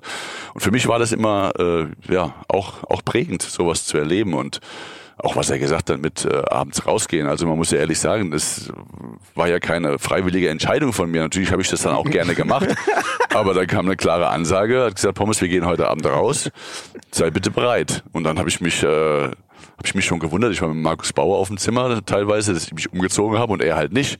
Und irgendwann hat es geklopft, dann stand der Kretsche vor der Tür und hat gesagt, auf, Abfahrt. Und dann musste ich halt mit als junger Spieler. Ja, also, wie? Na Und gut, ich habe ich mir Markus jetzt nicht, Bauer ist einfach im ja, Zimmer der, geblieben. ja, der ist halt, der war jetzt nicht so der, der abends Rausgänger und äh, aber ja, selbst ich, ich hätte nie mich getraut, zum Kretsche zu sagen, nee, äh, Kretsche, ich bleib jetzt hier. Da gab's halt kein Nein. Ich, da musste ich schon sagen, okay, bin ich dabei. Hat das äh, die sportliche Leistungsfähigkeit vielleicht manchmal auch etwas eingeschränkt, was ihr da so getrieben habt abends? Glaube ich nicht. Also in der nächsten Trainingseinheit dann vielleicht schon, aber äh, ist ja nicht so, dass wir das einen Tag vom Spiel gemacht hätten oder so. Also die sind schon auch alle äh, ja mit dem Vertrauen, dass sie da teilweise vom Trainer hatten. Manchmal sind wir natürlich auch rausgeschlichen, ähm, aber wir wissen natürlich auch, was für einen Sport wir betreiben und äh, dass man da nicht einen Tag vorher äh, große Alkoholexzesse äh, oder Partyexzesse sich leisten kann und äh, haben wir natürlich auch nicht gemacht, aber es gehört zu einer funktionierenden Mannschaft auch dazu, solche Abende gemeinsam zu erleben und äh, das schweißt einen zusammen und da ist man dann in den entscheidenden Momenten, äh, wenn man weiß, okay, man geht durch dick und dünn und man hat drei Tage vorher vielleicht was gemacht, dann sollte man sich jetzt auch gemeinsam den Arsch aufreißen. Also das äh, habe ich schon ein paar Mal die Erfahrung gemacht, dass das einige dann auch mal zur Höchstleistung im entscheidenden Moment ähm, ja, nach oben kitzelt. Ja. Das ist schon, für mich ist das wichtig immer gewesen. Also eine, Man- das gehört zu einer, zu einer funktionierenden Mannschaft dazu. Ist halt leider in der heutigen Zeit nicht mehr so möglich, äh, wo Social Media mäßig äh, natürlich alle ihre Handys sofort zücken, wenn sie sagen, jetzt da wird jetzt die deutsche Nationalmannschaft ist da unterwegs und äh, oder keine Ahnung irgendeine andere Mannschaft. Ist äh, schade, weil es natürlich diesem Mannschaftsgeist manchmal auch etwas nimmt. Ähm, diese, diese abendlichen Ausflüge, die haben bei uns mit dazugehört. Also noch spannender, waren wir jetzt schon fast weg, aber ähm, ich finde das sehr interessant, was du über die das Verhältnis junge alte Spieler Hierarchien gesagt hast. Ähm, ist ja auch was, worauf, ähm, also das kann ein Verein ja selber einrichten. Ne? Also du kannst ja auch sagen, keine Ahnung, in unserem Jugendinternat, ähm, äh, da wird eben das und das nicht gemacht. Das müssen die Jungs selber machen. Und dann innerhalb, wenn sie in der Bundesliga angekommen sind, das muss wahrscheinlich der Trainer dann steuern, ne? dass der sagt, ähm, Männer, ihr seid 34, von euch erwarte ich das und das und das. Und Jungs, äh, hier, du bist 22, ich finde, du solltest da mal zuhören und dem hinterherlaufen, äh, sozusagen. Also würdest du das so, würdest du das einem Trainer oder einem ganzen Verein raten, das wieder so ein bisschen zu etablieren, wie es früher bei euch war? Ja, das ist immer so die Frage. Man, äh, es gibt ja, die Entwicklung geht halt immer zum, zum moderneren und zu der Selbststeuerung und zu dem, alle sind gleichgestellt, egal ob jung oder alt und so. Das ist ja so mehr die Entwicklung, wo es gerade hingeht. Ich sage, mir hat das überhaupt nicht geschadet, mir hat es eher gut getan, dass, es, dass ich in einer anderen Zeit äh, gespielt habe und dass es bei mir noch anders war. Ähm, das jetzt aber wieder so zu machen wie früher, wird, glaube ich, schwer möglich sein. Ich habe bei mir auch, wie gesagt, bei mir war es ja wirklich so, ich bin als junger Kerl in die Nationalmannschaft gekommen, da war das so. Als ich der alte Kerl in der Nationalmannschaft war und der Kapitän, da war es halt leider nicht mehr so. Also da, wie gesagt, äh, da habe ich mir schon gedacht, manchmal, und normal muss es ja aus der Mannschaft gesteuert werden, aber es ist halt schwierig, wenn du dann junge Leute hast, die dann da einfach reinkommen, die das nicht mehr so machen und du musst dann, du, da hat so ein bisschen die Unterstützung von den Älteren gefehlt. Also wir waren nicht mehr so viele, es waren sehr viele Junge und die haben Ja. halt einfach schon wieder anders getickt Ja. und waren schon wieder so dieses, dieses Neumodischere und alle sind gleichgestellt. Da war es dann halt schwierig. War für mich natürlich immer blöd, wenn beim Fußball, wie gesagt, kein Foul gesagt wurde oder wenn äh, die Junge dachte, sie könnten die Regeln machen. Ähm, total respektlos, habe ich immer geflucht beim Fußball, aber dem Trainer war es in dem Moment dann auch egal. Okay, okay. Aber ja, wie Ja, gesagt, aber klar, wenn du, äh, wenn die es nicht annehmen und du bist einer mit vielleicht einem anderen noch, der Ü30 ist und der Rest sind alle so junge Ja. Hüpfer, dann ist schwierig, ne? Aber wie gesagt, die Entwicklung geht leider dahin. Ich kann nur, wie gesagt, sagen, für mich war das früher immer ähm, sehr wichtig und äh, auch selbstverständlich, eben solche Sachen zu machen. Und es war ja Teil meiner handballerischen Erziehung dann. Aber das habe ich im Verein damals bei Wallo Massenheim schon so erlebt und äh, ähm, ja, in der Nationalmannschaft auch. Jetzt müssen wir natürlich auch noch das Unangenehme aus dieser Nachricht aufarbeiten. Schwalbenkönig Pommes. Der hat ja Was keine ist da Ahnung. dran? Der hat doch keine Ahnung, der Kretschmer. Das haben immer viele gesagt. Und äh, wenn man ehrlich ist, haben die Schiedsrichter das noch viel zu selten bestraft. Sie, mittlerweile ist es ja auch hier dieses Schubsen in der Luft und äh, man, der Kretsche ist halt nie so hoch gesprungen. Der weiß ja gar nicht, wie das ist, wenn man von da oben fällt. Und äh, wenn man springt und dabei wirft und dabei einen kleinen Stoßer bekommt, dann ich habe ja jetzt auch nicht besonders viel gewogen. Ja. Kretsche. Also das muss man auch mal sagen. Das äh, war ja jetzt nicht der, der dickste. Da kommt man schon mal aus dem Gleichgewicht. Und ich muss natürlich irgendwie landen. Irgendwie muss ich ja zusehen, dass ich halt lande. Deswegen habe ich die Landung natürlich perfektioniert. Aber das war auch dringend notwendig. Sonst hätte ich mir, wie gesagt, alle Knochen gebrochen. Einmal das Schlimmste, was mir da passiert ist, oder zwei schlimme Sachen, weil er sagt, ich hätte mir nie was gebrochen. War unter anderem äh, einmal in Wallau-Massenheim. Da bin ich halt bei der Landung auf dem gestreckten Ellbogen gelandet. Da war der Ellbogen mal ausgekugelt und äh, ab ins Krankenhaus. Und 2008 bei den Olympischen Spielen habe ich mir dann leider gegen die Isländer Schienbeinkopf gebrochen und da waren dann die Olympischen Spiele auch vorbei. Also die, 2004, oder? Oder 2000? 2004 war Bandscheibe. Ach nee, da war 2000 stimmt, da war es der Rücken, ja. sorry. Die, Und 2008 war es leider, bin ich auf dem gestreckten Bein gelandet und einmal durchgeschlagen. Also es gab auch schon einige Verletzungen durch diese Stoßerei, äh, weswegen ja. das Regelwerk auch ein bisschen angezogen wurde Ja. in die Richtung. Aber mir da jetzt irgendwelche schauspielerischen Einlagen zu unterstellen, ist eine Frechheit. Hier werden Shots, Shots are being fired. Das gefällt mir. Das gefällt mir sehr gut. Ja, ähm, Thema Verletzung. Ähm, ähm, wir haben ja gestern schon mal kurz äh, telefoniert. Finde ich immer interessant, weil manche wollen eigentlich gar nicht drüber reden. Besonders noch aktive Sportler haben nicht so Lust, über ihre Verletzungsgeschichte zu reden. Du bist da zum Glück sehr sehr offen. Ähm, wie, wie ist das in so einem, zum Beispiel, ist ja eigentlich Wahnsinn, ne? Also Olympia, das sagt ja jeder, der mal da war, das ist ja so geil. Und du bist zweimal dort und zweimal kannst du es nicht zu Ende spielen, äh, weil du verletzt bist. Das muss ja ein mega fieser Schlag sein. Ja, definitiv. Das war bitter. Vor allem 2004, ähm, weil wir da, habe ich vorhin schon angedeutet, wir waren wirklich in der absoluten Weltspitze und wir waren amtierender Europameister und waren halt, das war viertes Spiel, glaube ich, gegen die Ungarn und dann kommt diese komische Bewegung und ich merkte direkt, ich konnte mich nicht mehr bewegen, Bandscheibe, irgendwas, habe dann da mit allen möglichen Ärzten und Physios äh, noch gearbeitet, weil wir ein bisschen Hoffnung hatten, das hinzubekommen, Spritzen bekommen. Mein ganzer Körper war blau von Behandlung. Eben alles darauf hingearbeitet, dass ich vielleicht nochmal spielen kann, aber es war dann leider äh, aussichtslos und keine Chance. Bin danach noch drei Monate ausgefallen. Aber ist natürlich bitter, weil wir, wir haben es bis ins Finale geschafft. Und äh, ja, man weiß nicht, wie es ausgegangen wäre, wenn ich hätte spielen können, aber ich war schon gesetzt Das auch in dieser Mannschaft und äh, hätte natürlich gerne geholfen. Wenn du dann da sitzt und zugucken musst, dann ist es immer sehr bitter. Und ja, 2008 kamen dann die nächsten Olympischen Spiele, da war das dann schon im zweiten Spiel gegen die Isländer, wo ich halt blöd gelandet bin und das habe ich dann ein bisschen anders wahrgenommen auch. Wir waren zwar 2007 Weltmeister geworden, aber es war schon so ein kleiner Umbruch und wir hätten äh, keine Ahnung, wie weit es gegangen wäre. Am Endeffekt war dann relativ schnell Schluss. Ja. Für den Rest der Mannschaft, ähm, ich war, wie gesagt, dann bin dann nach Hause gereist, äh, weil ich operiert werden musste. Aber ja, das war auch für mich so, Peking, war jetzt nicht so die Stadt, wo ich wo ich es auch so toll fand und äh, von Olympischen Spielen Ah, her. okay. Also ich fand 2004 wesentlich interessanter. Weil zum Ähm. Beispiel, also ähm, ich, Dirk Nowitzki zum Beispiel, der, der, der schwärmt ja immer unglaublich äh, davon, 2008 Peking. Ja, das mag's, aber vielleicht liegt es auch daran, weil ich, wie gesagt, ja nach zwei Spielen abgereist bin und äh, Mhm. mir gar nicht mehr so viel mitbekommen habe von dem. Aber ich weiß, meine Frau ist damals auch angereist und das war schon ein Akt für die Frauen, weil kein Taxifahrer konnte Englisch und gar nichts. Das war alles ja. sehr, sehr schwierig und Klar, für mich ist, vielleicht war es auch einfach nichts, weil ich mich da einfach zum zweiten Mal wieder verletzt habe und Mhm. äh, dann reist man natürlich immer mit einem anderen Gefühl da ab. Ich glaube, wenn wir am Ende, äh, wenn ich durchgespielt hätte, und wir wären ganz weit gekommen und äh, am Ende vielleicht sogar Olympiasieger gewonnen, dann würde ich, glaube ich, auch anders über Peking Ja. reden, als ich, als ich jetzt rede. Ja. Ja, ja. Ähm, Und in so einem olympischen Dorf ähm, war das für, also bist du da eigentlich voll, warst du voll auf dem, im Sport drin, eher so im Tunnel oder konntest du auch so ein bisschen das olympische Dorf, dieses Leben da so genießen mit den ganzen anderen weltbesten Athleten? Das ist ja immer so ein bisschen das Problem, was wir Handballer haben. Ne? Ähm, bei uns geht das Turnier am, am ersten Tag los. Und äh, wir sind, glaube ich, die Letzten, die noch am Spielen sind am Ende des Turniers, wenn man ins, bis ins Finale kommt. Und äh, das war halt 2004 so. Da konnten wir, durften wir die Eröffnungsfeier nicht mitmachen, weil wir am nächsten Tag gespielt haben. Und äh, unser Finale war halt dann am, am letzten Tag und dann hatten wir noch eine tolle Schlussveranstaltung. Aber ähm, ja, das Olympische Dorf ist natürlich einmalig, einzigartig. Das, das mal erlebt zu haben, war ein großer Traum. Und na klar, da läufst du halt äh, mit allen möglichen anderen Sportlern, die du nur aus dem Fernsehen kennst, äh, aus anderen Nationen, wie gesagt, andere Sportarten. Mhm. Läufst du da äh, ja, durch, ein, durch ein Dorf, wo kein anderer hin kann und äh, ich war jetzt nicht der große, der große Stalker, der dann hier den Leuten hinterher ist, um Fotos zu machen und so. Da, das war mir immer zu unangenehm. Okay.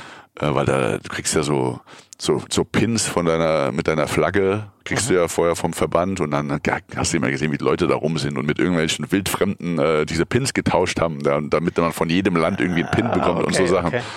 Aber das war, wie gesagt, nichts für mich. Wir waren anderen schon sehr konzentriert. Ähm, immer auf unsere Spiele und äh, wenn das Turnier halt über die komplette Zeit geht, hast du einfach nicht so die Zeit, das so zu genießen wie vielleicht andere. Ja, glaube ich, glaube ich. Aber hinten raus habt ihr es dann sicher wieder krachen lassen. Auch mit nur Silber in Anführungszeichen. Definitiv. Ja. Da haben wir uns nichts vorzuwerfen. Sehr schön. Ähm, diese Verletzung war ja leider eine wiederkehrende Sache so in, in deiner äh, äh Karriere. Es, es, hat einige gegeben. Ähm, war es irgendwann mal so, dass du ins Zweifeln gekommen bist, äh, habe ich Bock jetzt wieder ewig lang in die Reha zu gehen und alleine in der Halle zu sein? Oder hast du nie gezweifelt, dass du weiterspielen willst? Nee, also Zweifel kamen da nie auf. Ähm, bin da realistisch. Also das ist halt ein Kontaktsport, den wir da ausüben. Mhm. Und äh, Verletzungen gehören zum Sport eben dazu. Und natürlich ist es bitter, wenn du dich zweimal bei den Olympischen Spielen verletzt. Das nervt dann natürlich extrem. Aber es gehört halt dazu und äh, jetzt gerade auch im, im Nachhinein habe ich dann doch als Rückraumspieler äh, bis zu meinem 37. Lebensjahr spielen können, was glaube ich als Rückraumspieler auch nicht äh, normal ist. Ja. Trotz der Verletzungen und es ist definitiv total nervig, ähm, diese Reha-Maßnahmen, wenn man einen Mannschaftssport ausübt, äh, wenn man dann alles alleine machen muss. Man muss alleine hier wieder zum Physio, da wieder zum Arzt, alleine sich wieder rantrainieren, äh, mit einem Athletiktrainer alleine arbeiten. Das sind natürlich immer so Sachen, die hasst, glaube ich, jeder Mannschaftssportler oder die hasst generell jeder Sportler. Ähm, ja, da hat man aber das große Ziel eben, möglichst schnell wieder zur Mannschaft zu stoßen, möglichst schnell wieder bei denen zu sein, mit ihnen trainieren zu können und äh, eben der Mannschaft wieder zu helfen. Das, mhm. das äh, spornt einen dann doch an mhm.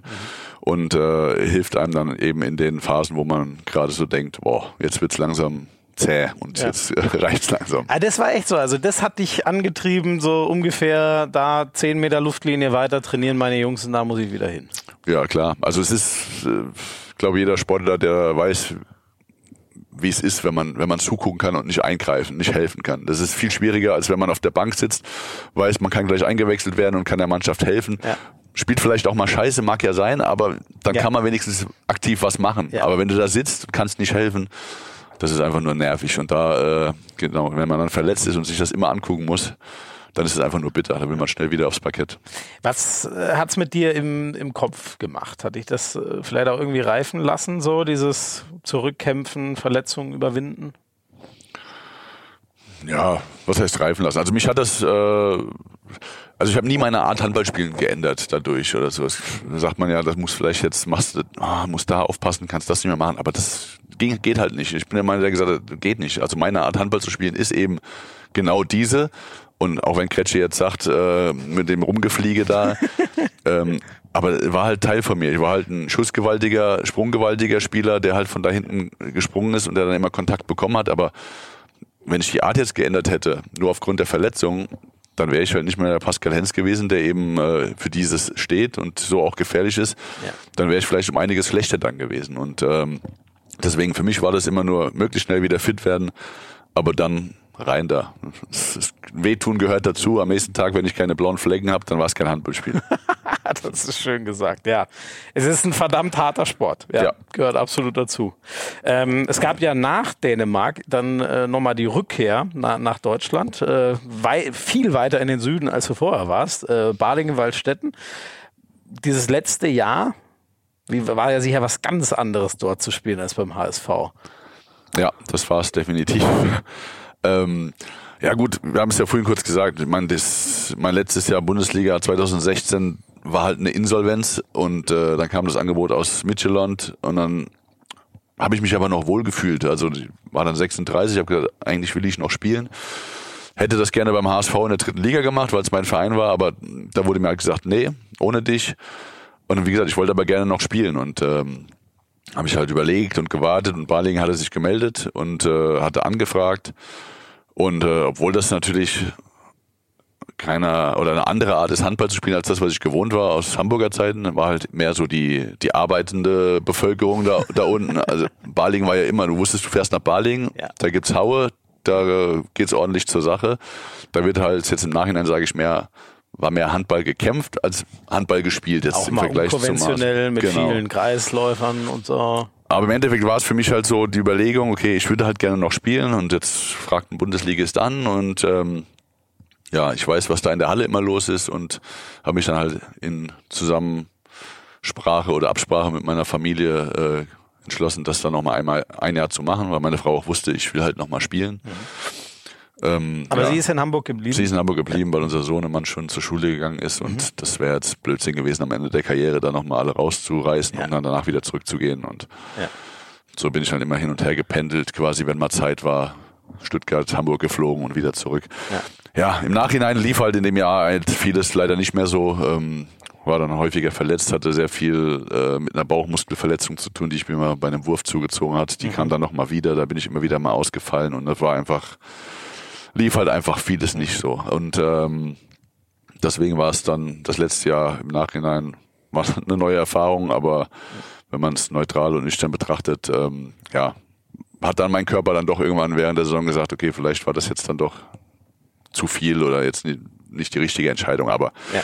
es, man kann nicht immer alles richtig machen äh, im Leben, im Sport genauso wenig. Es gibt immer Entscheidungen auf dem Handballfeld äh, auch, die dann vielleicht nicht richtig waren. Äh, Ich glaube, bei dir überwiegt auch die richtige Genau. Entscheidung bei weitem. Genau, und wie gesagt, das war, ähm, wie gesagt, leider eine verkorkste Saison dann nochmal mein letztes Jahr. Aber äh, gehört halt leider dazu. Ähm, äh, und danach, du hast ja vorhin schon mal angedeutet, hättest dir, wenn es diese ganze Insolvenz und Neuaufstellung in Hamburg nicht gegeben hätte, hättest du dir gut vorstellen können, in dem Verein zu arbeiten. Ähm, in, einer, in einer anderen Form dann halt, also nicht mehr als Spieler. Ähm, wa- was war dann so? Als Balingen Schluss war es dann auch gesagt, ich will jetzt vielleicht auch mal Abstand von Handball haben oder wolltest du voll drin bleiben? Oder wa- was waren so die Überlegungen, wie wie es jetzt weitergeht? Ja, ich hatte ja auch während der aktiven Zeit äh, schon als Experte bei Sky ein bisschen ähm, mal reinschnuppern können und äh, das sind immer so Sachen, die mir natürlich auch sehr viel Spaß machen. So bleibt man dem Handball natürlich auch verbunden, trifft alte Weggefährten und äh, ja, ist immer schön auch wieder in den Arenen und Hallen äh, dann rumzuhüpfen. Ähm, und ja, das war eine Sache und zum anderen ja, waren sowieso diese TV-Sachen haben mir immer sehr viel Spaß gemacht und äh, auch aufgrund der vielen Erfolge, die wir ja mit der Nationalmannschaft hatten, gab es dieses schöne Format Ewige Helden. Ähm, da habe ich eine Anfrage bekommen, ob ich da nicht mitmachen will und das war halt kurz nach, nach der Saison äh, in Balingen. Ähm, und dann habe ich glaube ich, keine drei Sekunden gezögert, weil ich das einfach geil finde. Acht ehemalige Sportler, die über ihre Karrieren äh, und über ihr Leben erzählen können, sich nochmal in 24 unterschiedlichen Wettkämpfen äh, messen können. Ja. Ähm, Das habt ihr ja tief in euch drin, ne? das, ja, ja, klar. Battle. Und deswegen, das, und das war echt, war eine, war eine geile Erfahrung und für mich natürlich auch so dieser erste, nächste Step in dieses TV-Leben rein. Und äh, ja, das macht mir nach wie vor viel Spaß. Jetzt äh, habe ich dann die Anfrage von Let's Dance bekommen, wo ich dann auch erstmal gedacht habe, what? Also Let's Dance ist natürlich so, puh, das habe ich immer nur beim Durchsteppen normalerweise, bin ich mal hängen geblieben, wenn ich gerade gesehen habe, dass vielleicht ein ehemaliger Sportler da gerade steht. Ja. Und dann bin ich aber auch nur hängen geblieben, weil ich sehen wollte, wie der sich jetzt blamiert so ungefähr oder da anstellt. So ein schadenfroher Mensch. oder Ja, was heißt schadenfroh? Aber es ist ja schon, wo man denkt, sag mal, also so- muss ich ehrlich sagen, also habe ich früher ja wirklich gedacht, tanzen, das ist ja was ist. Aber jetzt habe ich es gemacht drei Monate und habe hab mich dieser Herausforderung gestellt. Äh, und ja, es war äh, brutal, also brutal anstrengend, intensiv. Äh, drei Monate habe ich mehr trainiert als auf dem Handballfeld. Ähm, Ist das so? Ist so, ja, von, von der, äh, wenn du überlegst, drei Monate, und es war jeden Sonntag Training, jeden Sonntag Training von 9 bis 18 Uhr. Sonntags, Familientag eigentlich. Und Montag und Dienstag und Mittwoch genauso. Und dann bist du donnerstags, sind wir immer nach Köln, haben dann einen Probentag gehabt. Freitags auch nochmal Generalprobe und die Show. Dann äh, war Aftershow-Party, die musste natürlich auch gefeiert werden, dass man weitergekommen ist. Dann sind wir samstags wieder nach Hamburg und dann war sonntags um 9 Uhr wieder Training. Und das ging drei Monate so. Und äh, es war so die ersten zwei Tage immer brutal anstrengend für den Kopf, weil man natürlich alles neu lernen muss. Du lernst einen neuen Tanz zu einer neuen Musik, neue Choreografie. Ähm, ja, und das dauert erstmal zwei Tage, bis du die ohne Musik äh, in deinem Körper einigermaßen drin hast. Und dann kommt irgendwann die Musik dazu, wo du dann denkst, what? Das ist ja viel schneller, als wir es gerade gemacht haben. Und dann äh, das ständige Wiederholen. Also es war wirklich sehr interessant und ich habe auch, glaube ich, nach zwei Wochen mich schon bei allen Tänzern entschuldigt, dass ich das nie so richtig als richtig als Sport anerkannt habe. Mittlerweile sehe ich das Ganze äh, wirklich anders. Hast du das auch schon mal platziert gehabt davor oder wie? Dass ich, dass du, dass ich das nicht als Sport sehe? Ja. Nee, aber ich bin ja ein ehrlicher Mensch. Also als ich dann da mitgemacht habe und ich gefragt wurde, wie es dann so ist, da habe ich das natürlich auch also gesagt, ja. preisgegeben, äh, dass ich das, ich hätte ja nie gedacht, dass, oder habe Tanzen nie als Sport gesehen, sondern Tanzen ist natürlich, ist genauso wie jetzt, äh, Reiten ist für mich halt auch so, macht doch das Pferd alles, habe ich immer gesagt, weißt du, aber ich, ich höre immer wieder, Let's es soll, ride. es Das soll, ist das nächste, wo du mitmachst. es soll sehr was anstrengend das sein. Ähm, nee, also, aber wie gesagt, das war sehr anstrengend, aber auch wirklich sehr interessant und am Ende natürlich auch sehr erfolgreich, also. Mhm.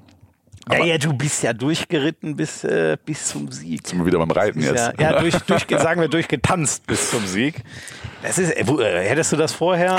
0,0. Hättest du nicht. Das Ding ging los und ich habe so gedacht, oh Mann, ey, jetzt der erste Handballer, der da mitmacht.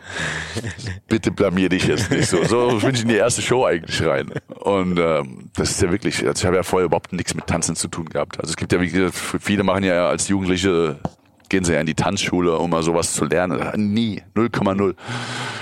Und äh, dann stehst du auf einmal da und Du hast auch nie einen Tanzkurs gemacht. Gar gehabt, nix. oder? Okay, Gar War nix. von null auf. Genau. Und dann stehst du da und musst halt auf einmal einen, äh, einen Wiener Walzer lernen, wo du noch nicht mal weißt, wie ein Grundschritt davon geht und Körperhaltung und alles, was dazugehört. Ja. Und dann, äh, wie gesagt, habe ich nur gedacht am Anfang, okay, hoffentlich blamierst du dich nicht. Und dann kam aber wirklich so die ersten zwei, drei Wochen, wo dann auf einmal auch gelobt wurdest von der Jury, die gesagt hat, oh, eine gute Haltung und oh, hast du gut gemacht. Die ja oft auch echt giftig ist. Ja, richtig, Jury, ne? richtig. Und dann äh, weckt das aber natürlich so den Ehrgeiz in einem. Dann will man natürlich auch nicht nachlassen. Oder habe ich mir auch, jetzt muss ich es auch durchziehen. Wobei nach zwei Monaten habe ich dann auch gedacht, boah, noch einen Monat vielleicht. Und oh, ich, Wäre ich doch rausgeflogen. ja, nee, das natürlich nicht. Ich glaube, als Sportler ist da wirklich jeder so, Ja. der, da arbeitet man sich dann rein. Ja. Ist das eigentlich, äh, ähm, äh, die, also das ist ja auch, da muss ja wirklich dein komplettes Leben plätten und für die drei Monate da äh, äh, dabei stehen. Wie ist das eigentlich so? Äh, Quasi, also hängt da das Honorar auch davon ab, wie weit man kommt? Also wenn du früher rausfliegst, ich glaube im Dschungel, wenn du früher heimfährst oder so, ist es ja so, dass du weniger Geld kriegst, wenn du den berühmtesten Ich bin ein Star, äh, hol mich hier raus Satz sagst. Also habt ihr da auch quasi irgendeinen Anreiz in der Form bekommen, äh, weiterzumachen, weiterzukommen? Oder war das für alle, für alle gleich, egal wie weit man kommt? Schmiese, ich weiß nicht, ob ich hier über Geld sprechen darf. Darfst du? Dabei, laut Darfst dir du? Äh, Ich erlaube es dir. Über Verträge soll man doch nicht reden. Nee, ich glaube aber, dass das, äh, also, keine Ahnung, ob das bei anderen anders ist, aber da gibt's, äh, kriegst du Geld, aber ob ich jetzt da in der zweiten Woche, in der dritten Woche oder in der vierten Woche rausfliege, ist jetzt kein, äh, kein Ah, das Unterschied. ist egal gewesen. Okay, spannend zu. Vielleicht haben sie es aber auch beim, Ja, beim Sportler jetzt äh, so gemacht, weil äh, die wussten, der ist sowieso ehrgeizig und der, Äh, ist der wird schon nicht absichtlich in der ersten Woche rausfliegen. nee, keine Ahnung, wie das, ja- wie, das, wie das generell ist, ob es da Unterschiede gibt. Aber ist ja auch wurscht. Für mich war das, äh, war das ein super Erlebnis und das war für mich auch äh, die Hauptsache, da ähm, ja mal was, was Neues nochmal auszuprobieren. Und es war wirklich super interessant und hat sehr viel Spaß gemacht. Was hat sich so ge geändert? Äh, also ich weiß, deine Social Media Zahlen sind völlig zu Recht nochmal mehr explodiert, als sie eh schon waren. Ähm, war das so? Hast, du es da am stärksten wahrgenommen oder wirst du noch mehr auf der Straße? Ich meine, du bist ja mit deinem Iro auch, die erkennt man wahnsinnig leicht. Äh, du bist, äh, wie sagt man das? Äh, ähm, also du hast einen hohen Wiedererkennungswert, wie man es ja sagt. Ne? Ähm, äh, wo, was merkst du? Gehen Leute auf der Straße auf dich zu oder ist es wirklich vor allem so Social Media Buzz und so? Also es ist halt äh, eine ganz ganz anderes Publikum, ne, der, das auch immer auf dich aufmerksam wird. Also natürlich als Handballspieler, ehemaliger Nationalspieler und so, kennen natürlich das ganze Hand, die Handballer kennen dich. Keine mhm. Frage. Und darüber hinaus kennen mich vielleicht auch noch ein paar. Aber jetzt kam halt, wenn man überlegt, RTL 20.15 Uhr freitags Let's Dance gucken halt jedes Mal vier Millionen Zuschauer. Ja, und äh, da hast du auf einmal, kenne ich halt auch nochmal ein paar Tänzer auf einmal und anderes Publikum als eben nur die Handballer. Und klar, du hast schon gesagt, Social Media mäßig, äh, die Followerzahlen sind nach oben geschossen mhm. durch diese äh, drei Monate Let's Dance. Und wenn man dann natürlich am Ende das Ding auch noch gewinnt, dann äh, ja, dann wird man jetzt schon ein bisschen, bisschen mehr wiedererkannt, als es noch als aktiver Handballer war. Eigentlich ist es auch frustrierend. Du machst jahrelang deinen Sport ja, ne? und erfolgreich und wirst Weltmeister und ja und dann äh, machst du drei Monate Let's Dance und auf einmal kennen dich viel mehr Leute, halt nur wegen, wegen dieser Show Let's Dance und wegen dem Tanzen. Aber gehört halt dazu. Ähm, Fernsehen ist irgendwie eine Schweinerei. Fernsehen ist, ne? aber macht Spaß. Da wird der Ruhm nicht gerecht verteilt. muss, man mal, muss man mal ganz ehrlich Aber sagen. es macht Spaß. ja, also das äh, war schon so, äh, also hast du ja eindrucksvoll beschrieben, dass, ähm, ja, dass das hart war, dass das für den Kopf, für die Beine, für alles anstrengend war, aber du hast es dann also du schaust absolut positiv drauf äh, zurück, weil es dir Laune gemacht hat. Hundertprozentig. Also ich freue mich auch richtig schon auf, auf die nächste Staffel, muss ich ehrlich sagen. Ja. Weil wenn man das also, natürlich selbst ja. mal miterlebt hat, ähm, und auch so die Entscheidung, ob man es macht oder nicht. Und äh, ich bin echt gespannt, wer dann nächstes Jahr dann dabei ist. Und ja, dann kennt man wieder einen Handballer. Ne? Ja, vielleicht. Ich habe ja jetzt hoffentlich positiv Werbung für die Handballer da gemacht. Also ähm, werden vielleicht noch ein paar Handballer angefragt. Ich denke, Kretsche steht schon. Kretsche steht. Der, der, wird bestimmt, der wird sich freuen. Der wird sich freuen. Die Anfrage kommt bestimmt. Macht er nicht, ne? Leider. Nee, glaube ich nicht. Hat er schon durchblicken lassen. Für ihn ist das eher nichts. Ähm, ich habe mit äh, Mimi Krauser schon mal länger drüber äh, geredet. Ich finde das, ähm, ich kann ihm da total folgen. Er hat gesagt, er findet es wichtig, so Aushängeschilder wie Kretsche oder er ist ja inzwischen auch ein äh, echter Instagram-Star, kann man echt so sagen. Äh, und er sagt, da bin ich voll bei ihm, wieder dieses Phänomen, ne? Ihr spielt alle überragend Handball, aber man muss den Leuten scheinbar halt irgendwie noch was anderes geben, ne? Ob's, äh, ob du irgendwelche Home Stories, Instagram machst oder so. Ähm, ist das für dich eigentlich auch so ein, so ein Antrieb, dass du sagst, ähm, ich kann das jetzt, ich habe mir da jetzt eine andere Bühne mit krass harter Arbeit und mit den, äh, ja, mit meiner sympathischen Art erarbeitet. Das möchte ich jetzt irgendwie auch versuchen, in meinen Sport, in Handball reinzuziehen. Also zum einen ist es natürlich auch wichtig, äh, jetzt ist vielleicht so der erste Schritt gewesen, dass so Formate wie Let's Dance kommen und auch mal bei einem Handballer anfragen. Also das ist natürlich, mhm. kannst du zum einen sagen, ist es äh, auch gut für den Handballsport, weil natürlich auch ein Handballer den Handballsport präsentiert bei so einer, genau. bei so einem Event. Genau. Also kann der Handballsport davon profitieren. Und äh, ja, der Tanzsport auch, weil natürlich vielleicht dadurch auch viele Handballer auf einmal Let's Dance geguckt haben und sich vielleicht auch für diesen Sport so ein bisschen äh, mit begeistern. Also da ziehen jetzt quasi äh, vielleicht die Handballer und auch die Tänzer ähm, so ein bisschen positiv und, mhm. und blicken mal ganz anders auf den anderen Sport. Ähm, mhm. Also es ist, glaube ich, immer auch eine Chance eben ich bin eben Handballspieler, auch wenn jetzt äh, irgendwo gestanden mal, mal gestanden hat bei, bei irgendeinem TV-Format in der, in der Zeitung stand, wer, wer Gast ist und dann stand unter anderem Tanzprofi Pascal Hens. stand wirklich in der Zeitung. Und ich habe so habe ich gesagt, what? Jetzt werde ich schon als Tanzprofi betitelt. Das war wie geil, du, du hast uns alle verzaubert genau. mit deinen Tänzen. Also das war dann, Sogar ich habe geguckt. Aber es ist halt, wie gesagt, wenn du so äh, bei so, einer, bei so einem Format mitmachen kannst, klar, vertrittst du dann auch so ein bisschen die Handballerschiene und ja. ähm, freut mich natürlich sehr, dass es jetzt so gut gelaufen ist und äh, vielleicht jetzt auch mal ein paar Tänzer sich ein paar Handballspiele angucken wollen, weil sie sagen, hey, das sind ja vielleicht coole Typen oder ja. Mal gucken, wer der nächste äh, bei Let's Dance dabei sein könnte. Also es ist, glaube ich, schon, schon nicht unwichtig, ja. Und weißt du, wer all das hat kommen sehen? Du kannst es dir schon denken. Stefan Kretschmer. Stefan Kretschmer, die zweite, kommt jetzt. Kretsche, was sagst du zu Pommes Auftritt bei Let's Dance? Also ich bin anscheinend der Einzige, den es nicht überrascht hat, was Pommes da abgeliefert hat. Ich muss auch ehrlich sagen, Pommes ist tänzerisch aus dem Ghetto von Mainz-Kastell auf die große Bühne der Welt Was ist denn gekommen. das für ein Ghetto? Da warst du schon mal in Mainz-Kastell? Nein. Ja, geh mal dahin und dann weißt du, wovon ich rede. Und diesen Slang, diesen, diesen Tanzstil hat Pommes eigentlich in die Nationalmannschaft gebracht und dann auf die große Bühne von Let's Dance. Für mich, äh, der zahlreiche internationale Tanzerfahrungen mit Pommes gesammelt hat, war klar, dass wenn ein Handballer diese Sendung gewinnen kann, äh, dann Pascal Hinz. Wo wart ihr so zusammen tanzen? Ich möchte das hier nicht preisgeben. Aber es war immer nur im Ausland. Also unser Motto war, wir tanzen nur im Ausland. Ach, es ist immer herrlich mit ihm. Als erstes müssen wir klären, kommst du wirklich aus dem Ghetto? Wie muss ich mir das da vorstellen? Keine Ahnung, warum man das Ghetto jetzt betitelt. Ah, nee, aber Mainz-Kastell, da komme ich, da bin ich groß geworden und äh, Ah, sag mal ehrlich, was ist das für eine Gegend? Stehen da so Einfamilienhäuser oder stehen da wirklich eher Hochhäuser oder keine Also wie, wie kommt er auf die Bezeichnung Ghetto? ja, das weiß ich auch nicht. Er kommt auf die Bezeichnung Ghetto, weil er einmal da war. Das war aber, da war, das war Fastnachtsveranstaltung, äh, da war er gerade in Mainz und dann, da waren wir wirklich sogar auch verkleidet. Da habe ich gesagt, komm, Kretsche, wir gehen mal rüber, weil in Mainz-Kastell war halt an dem Tag auch ähm, eine Karnevalsveranstaltung, da habe ich mit hingeschleppt. Deswegen sagt er vielleicht Ghetto, er hat gar nichts gesehen von, von dem Stadtteil. typisch, ey, dann sagt er zu mir, ja, fahr mal hin. das Classic Retsche. Oh Mann. Ja, äh, und die internationalen Tanz, also erstmal, ihr habt doch sicher auch mal in Deutschland getanzt. Ja, bestimmt, Das ist aber das, das, es war so viel, ich erinnere mich nicht. Du möchtest dich auch nicht erinnern, oder?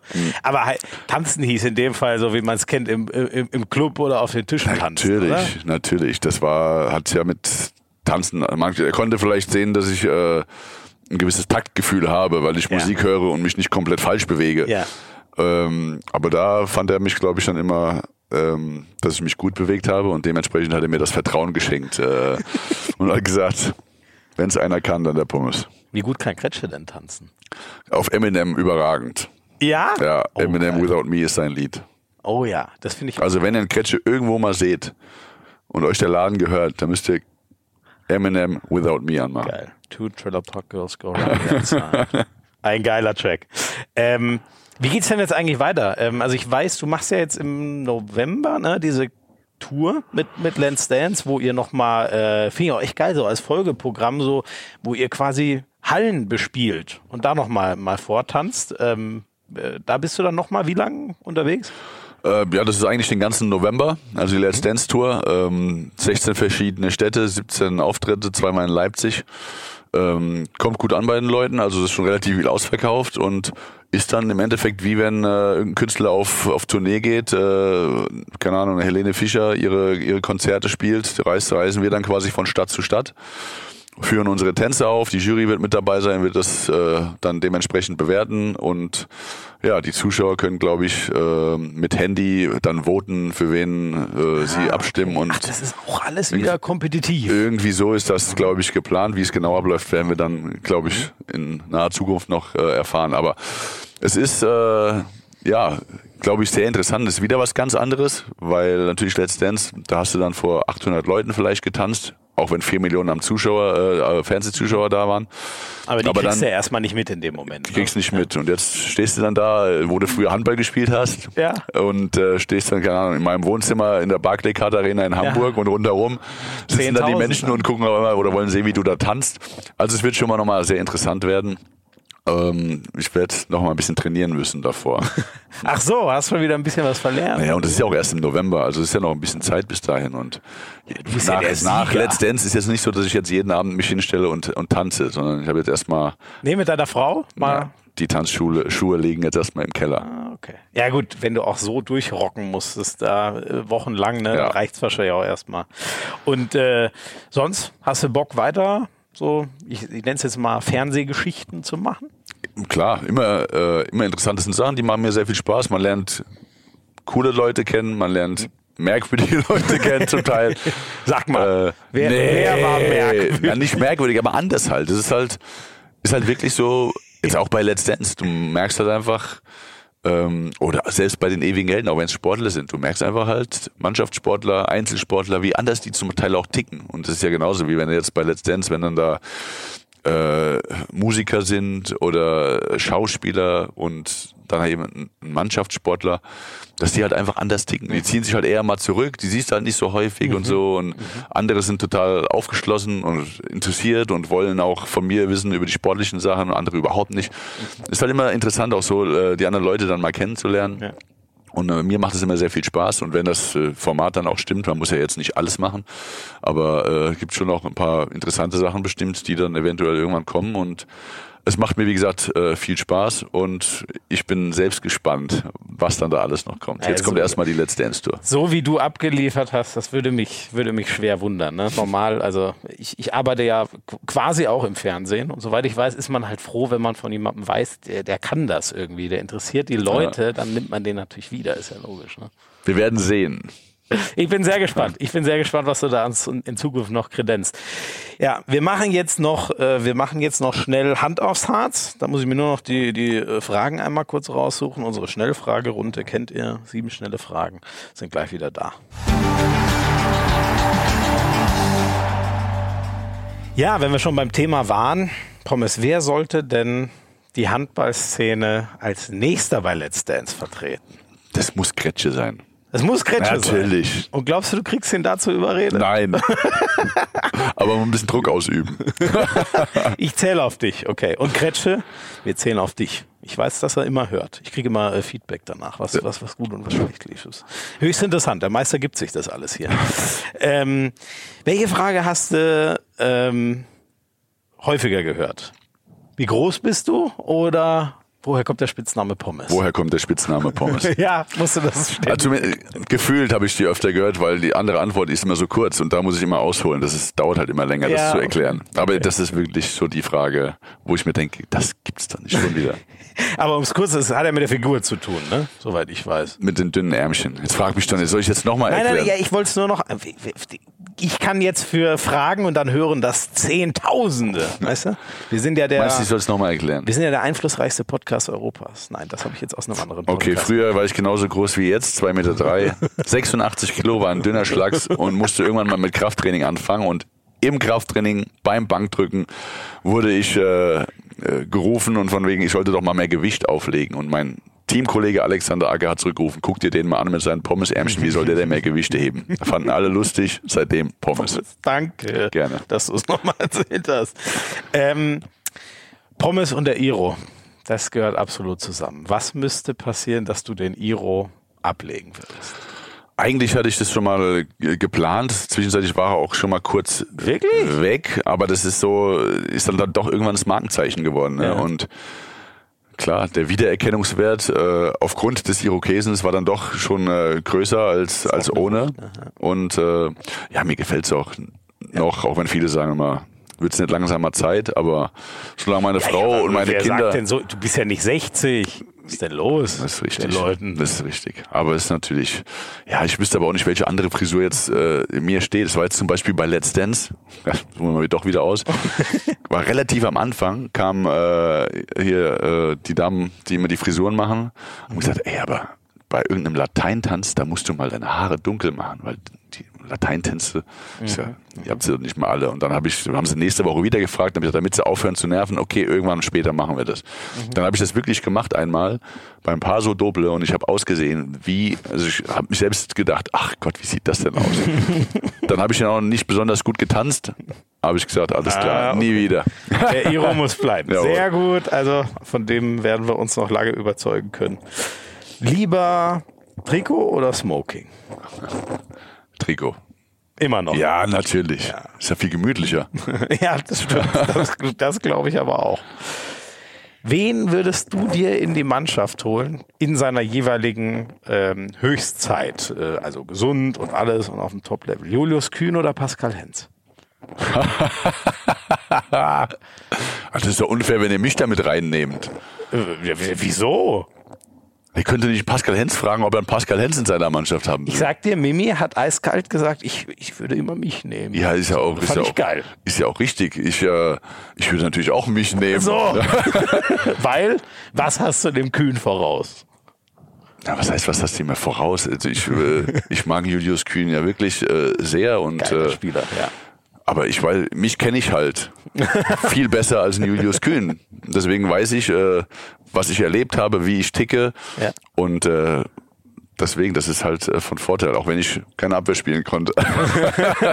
Ja, das macht er auf halb ein bisschen besser. Aber dafür gab es ja Toto Jansen. Richtig. Ja, der Man muss doch nur in der richtigen Mannschaft spielen und äh, wir haben uns super ergänzt auf der linken Seite.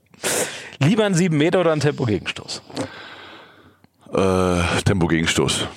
7 Meter hast du auch mal geworfen? Oder Ja, als alle anderen verworfen haben, habe ich da. Was ich weiterhin? habe sogar mal einen Fallwurf beim 7 Meter gemacht, aber es ist, das war Fallwurf, da war der Ball ja schon im Tor, wenn ja, nach vorne mit, umgefallen mit diesem bist. danach umfallen, richtig. Aber Gegenschuss ist mir immer lieber, weil ich dann hast du ja nicht dieses aus dem Stand. Ich bin halt mehr der aus, aus Geschwindigkeit Ja. und aus dem Sprung kommt. Ja. Und die letzte, ein Dreher oder ein Heber? Dreher, na Ja, klar. ja. Begnadete Dreher habe ich geworfen. Ja. Ich frage mich manchmal wirklich, was machen Torhüter eigentlich? Also man kann natürlich in der Kürze der Zeit das nicht entscheiden, aber ich frage mich oft, der kann doch jetzt wirklich nur noch einen Dreher machen und trotzdem klappt's immer wieder. Mhm. Naja, aber äh, häufig, wenn du so zwischen eins und zwei durchgehst mit Geschwindigkeit und springst, dann kommt der Torwart natürlich weit raus. Mhm. Da muss man eigentlich gar nicht mehr so viel machen. Aber es war immer Schön, du hast immer Genuss. noch, konnte man jetzt nicht sehen, aber du machst direkt diese Bewegung, ne? das Handgelenk klappen lassen, das ist tief drin. Ja, das ist natürlich auch immer ein schönes Tor, muss man natürlich ehrlich sagen. Ja. Für einen Torhüter ist es halt einfach schwierig. Das hat jetzt eben ein bisschen anders geklungen, als ich das so gesagt habe. Ähm, die müssen natürlich rauskommen, den Winkel schlecht machen. Im Nachhinein sieht's dann immer so aus und man sagt sich, was macht denn der Torwart da? Wenn- Wenn wenn der Schütze, seien wir ehrlich, wenn der Schütze einen Dreher werfen kann, hat meistens die Abwehr verkackt, oder? Dann muss der Torwart ja was retten, was eigentlich nicht mehr. Ne? Willst du Mm. nichts sagen? Ja, nee, weil es ist ja schon häufig so, dass man dann nach außen abgedrängt wird. Äh, Ja, so als okay. Rückraumspieler jetzt für mich zum Beispiel zwischen eins und zwei oder eben auch Genau, also für einen Außen gilt es natürlich nicht, aber für Ja. einen Rückraumspieler dann, aber gut, du hast recht, stimmt, wenn sie dich weit genug nach außen treiben. Also ich komme ja jetzt nicht über die Mitte und mache einen Dreher, sondern bei mir ist ja so, Ja, wenn ich dann stimmt. Richtung Außen gehe und dann der Winkel vielleicht nicht mehr so gut ist, Ja. Man aber doch frei durch ist. Meistens ist es ja auch so, oder häufig ist es ja auch so, du hast dann noch einen Kontakt. Da kann man ja gar nicht viel Ja. falsch machen. Kriegst sowieso einen sieben Meter. Ja, da kann man auch mal einen schönen Dreher probieren. Sehr schön. Pommes, tausend Dank. Ich danke dir. Das Hat, hat, sehr viel eine Menge Spaß gemacht. Spaß gemacht. Ich, ich glaube, wir haben auch eine Menge nochmal über dich erfahren, was der eine oder zum Beispiel woher der Spitzname Pommes So, kommt. das wusste noch äh, keiner. Wusste ja kaum einer. Ich bin auch froh, dass ich das endlich mal erklären konnte. Nee, im Ernst. Tausend Dank. Ähm, ich äh, bin da sehr gespannt, wo, wo, wie weit in die bunte, schillernde Fernsehwelt du den Handballsport noch hinausträgst. Schauen wir mal. Ich werde das sehr interessiert verfolgen. Und Kretsche, du bist gefordert. So sieht's aus, Kretsche. Wir wollen dich bei Let's Dance. Ich könnte vielleicht auch ein Wort einlegen, dass du Eminem tanzen darfst. Without me. Oh, wäre das schön. Leute, das war's mit Hand aufs Herz. Schön, dass ihr dabei wart.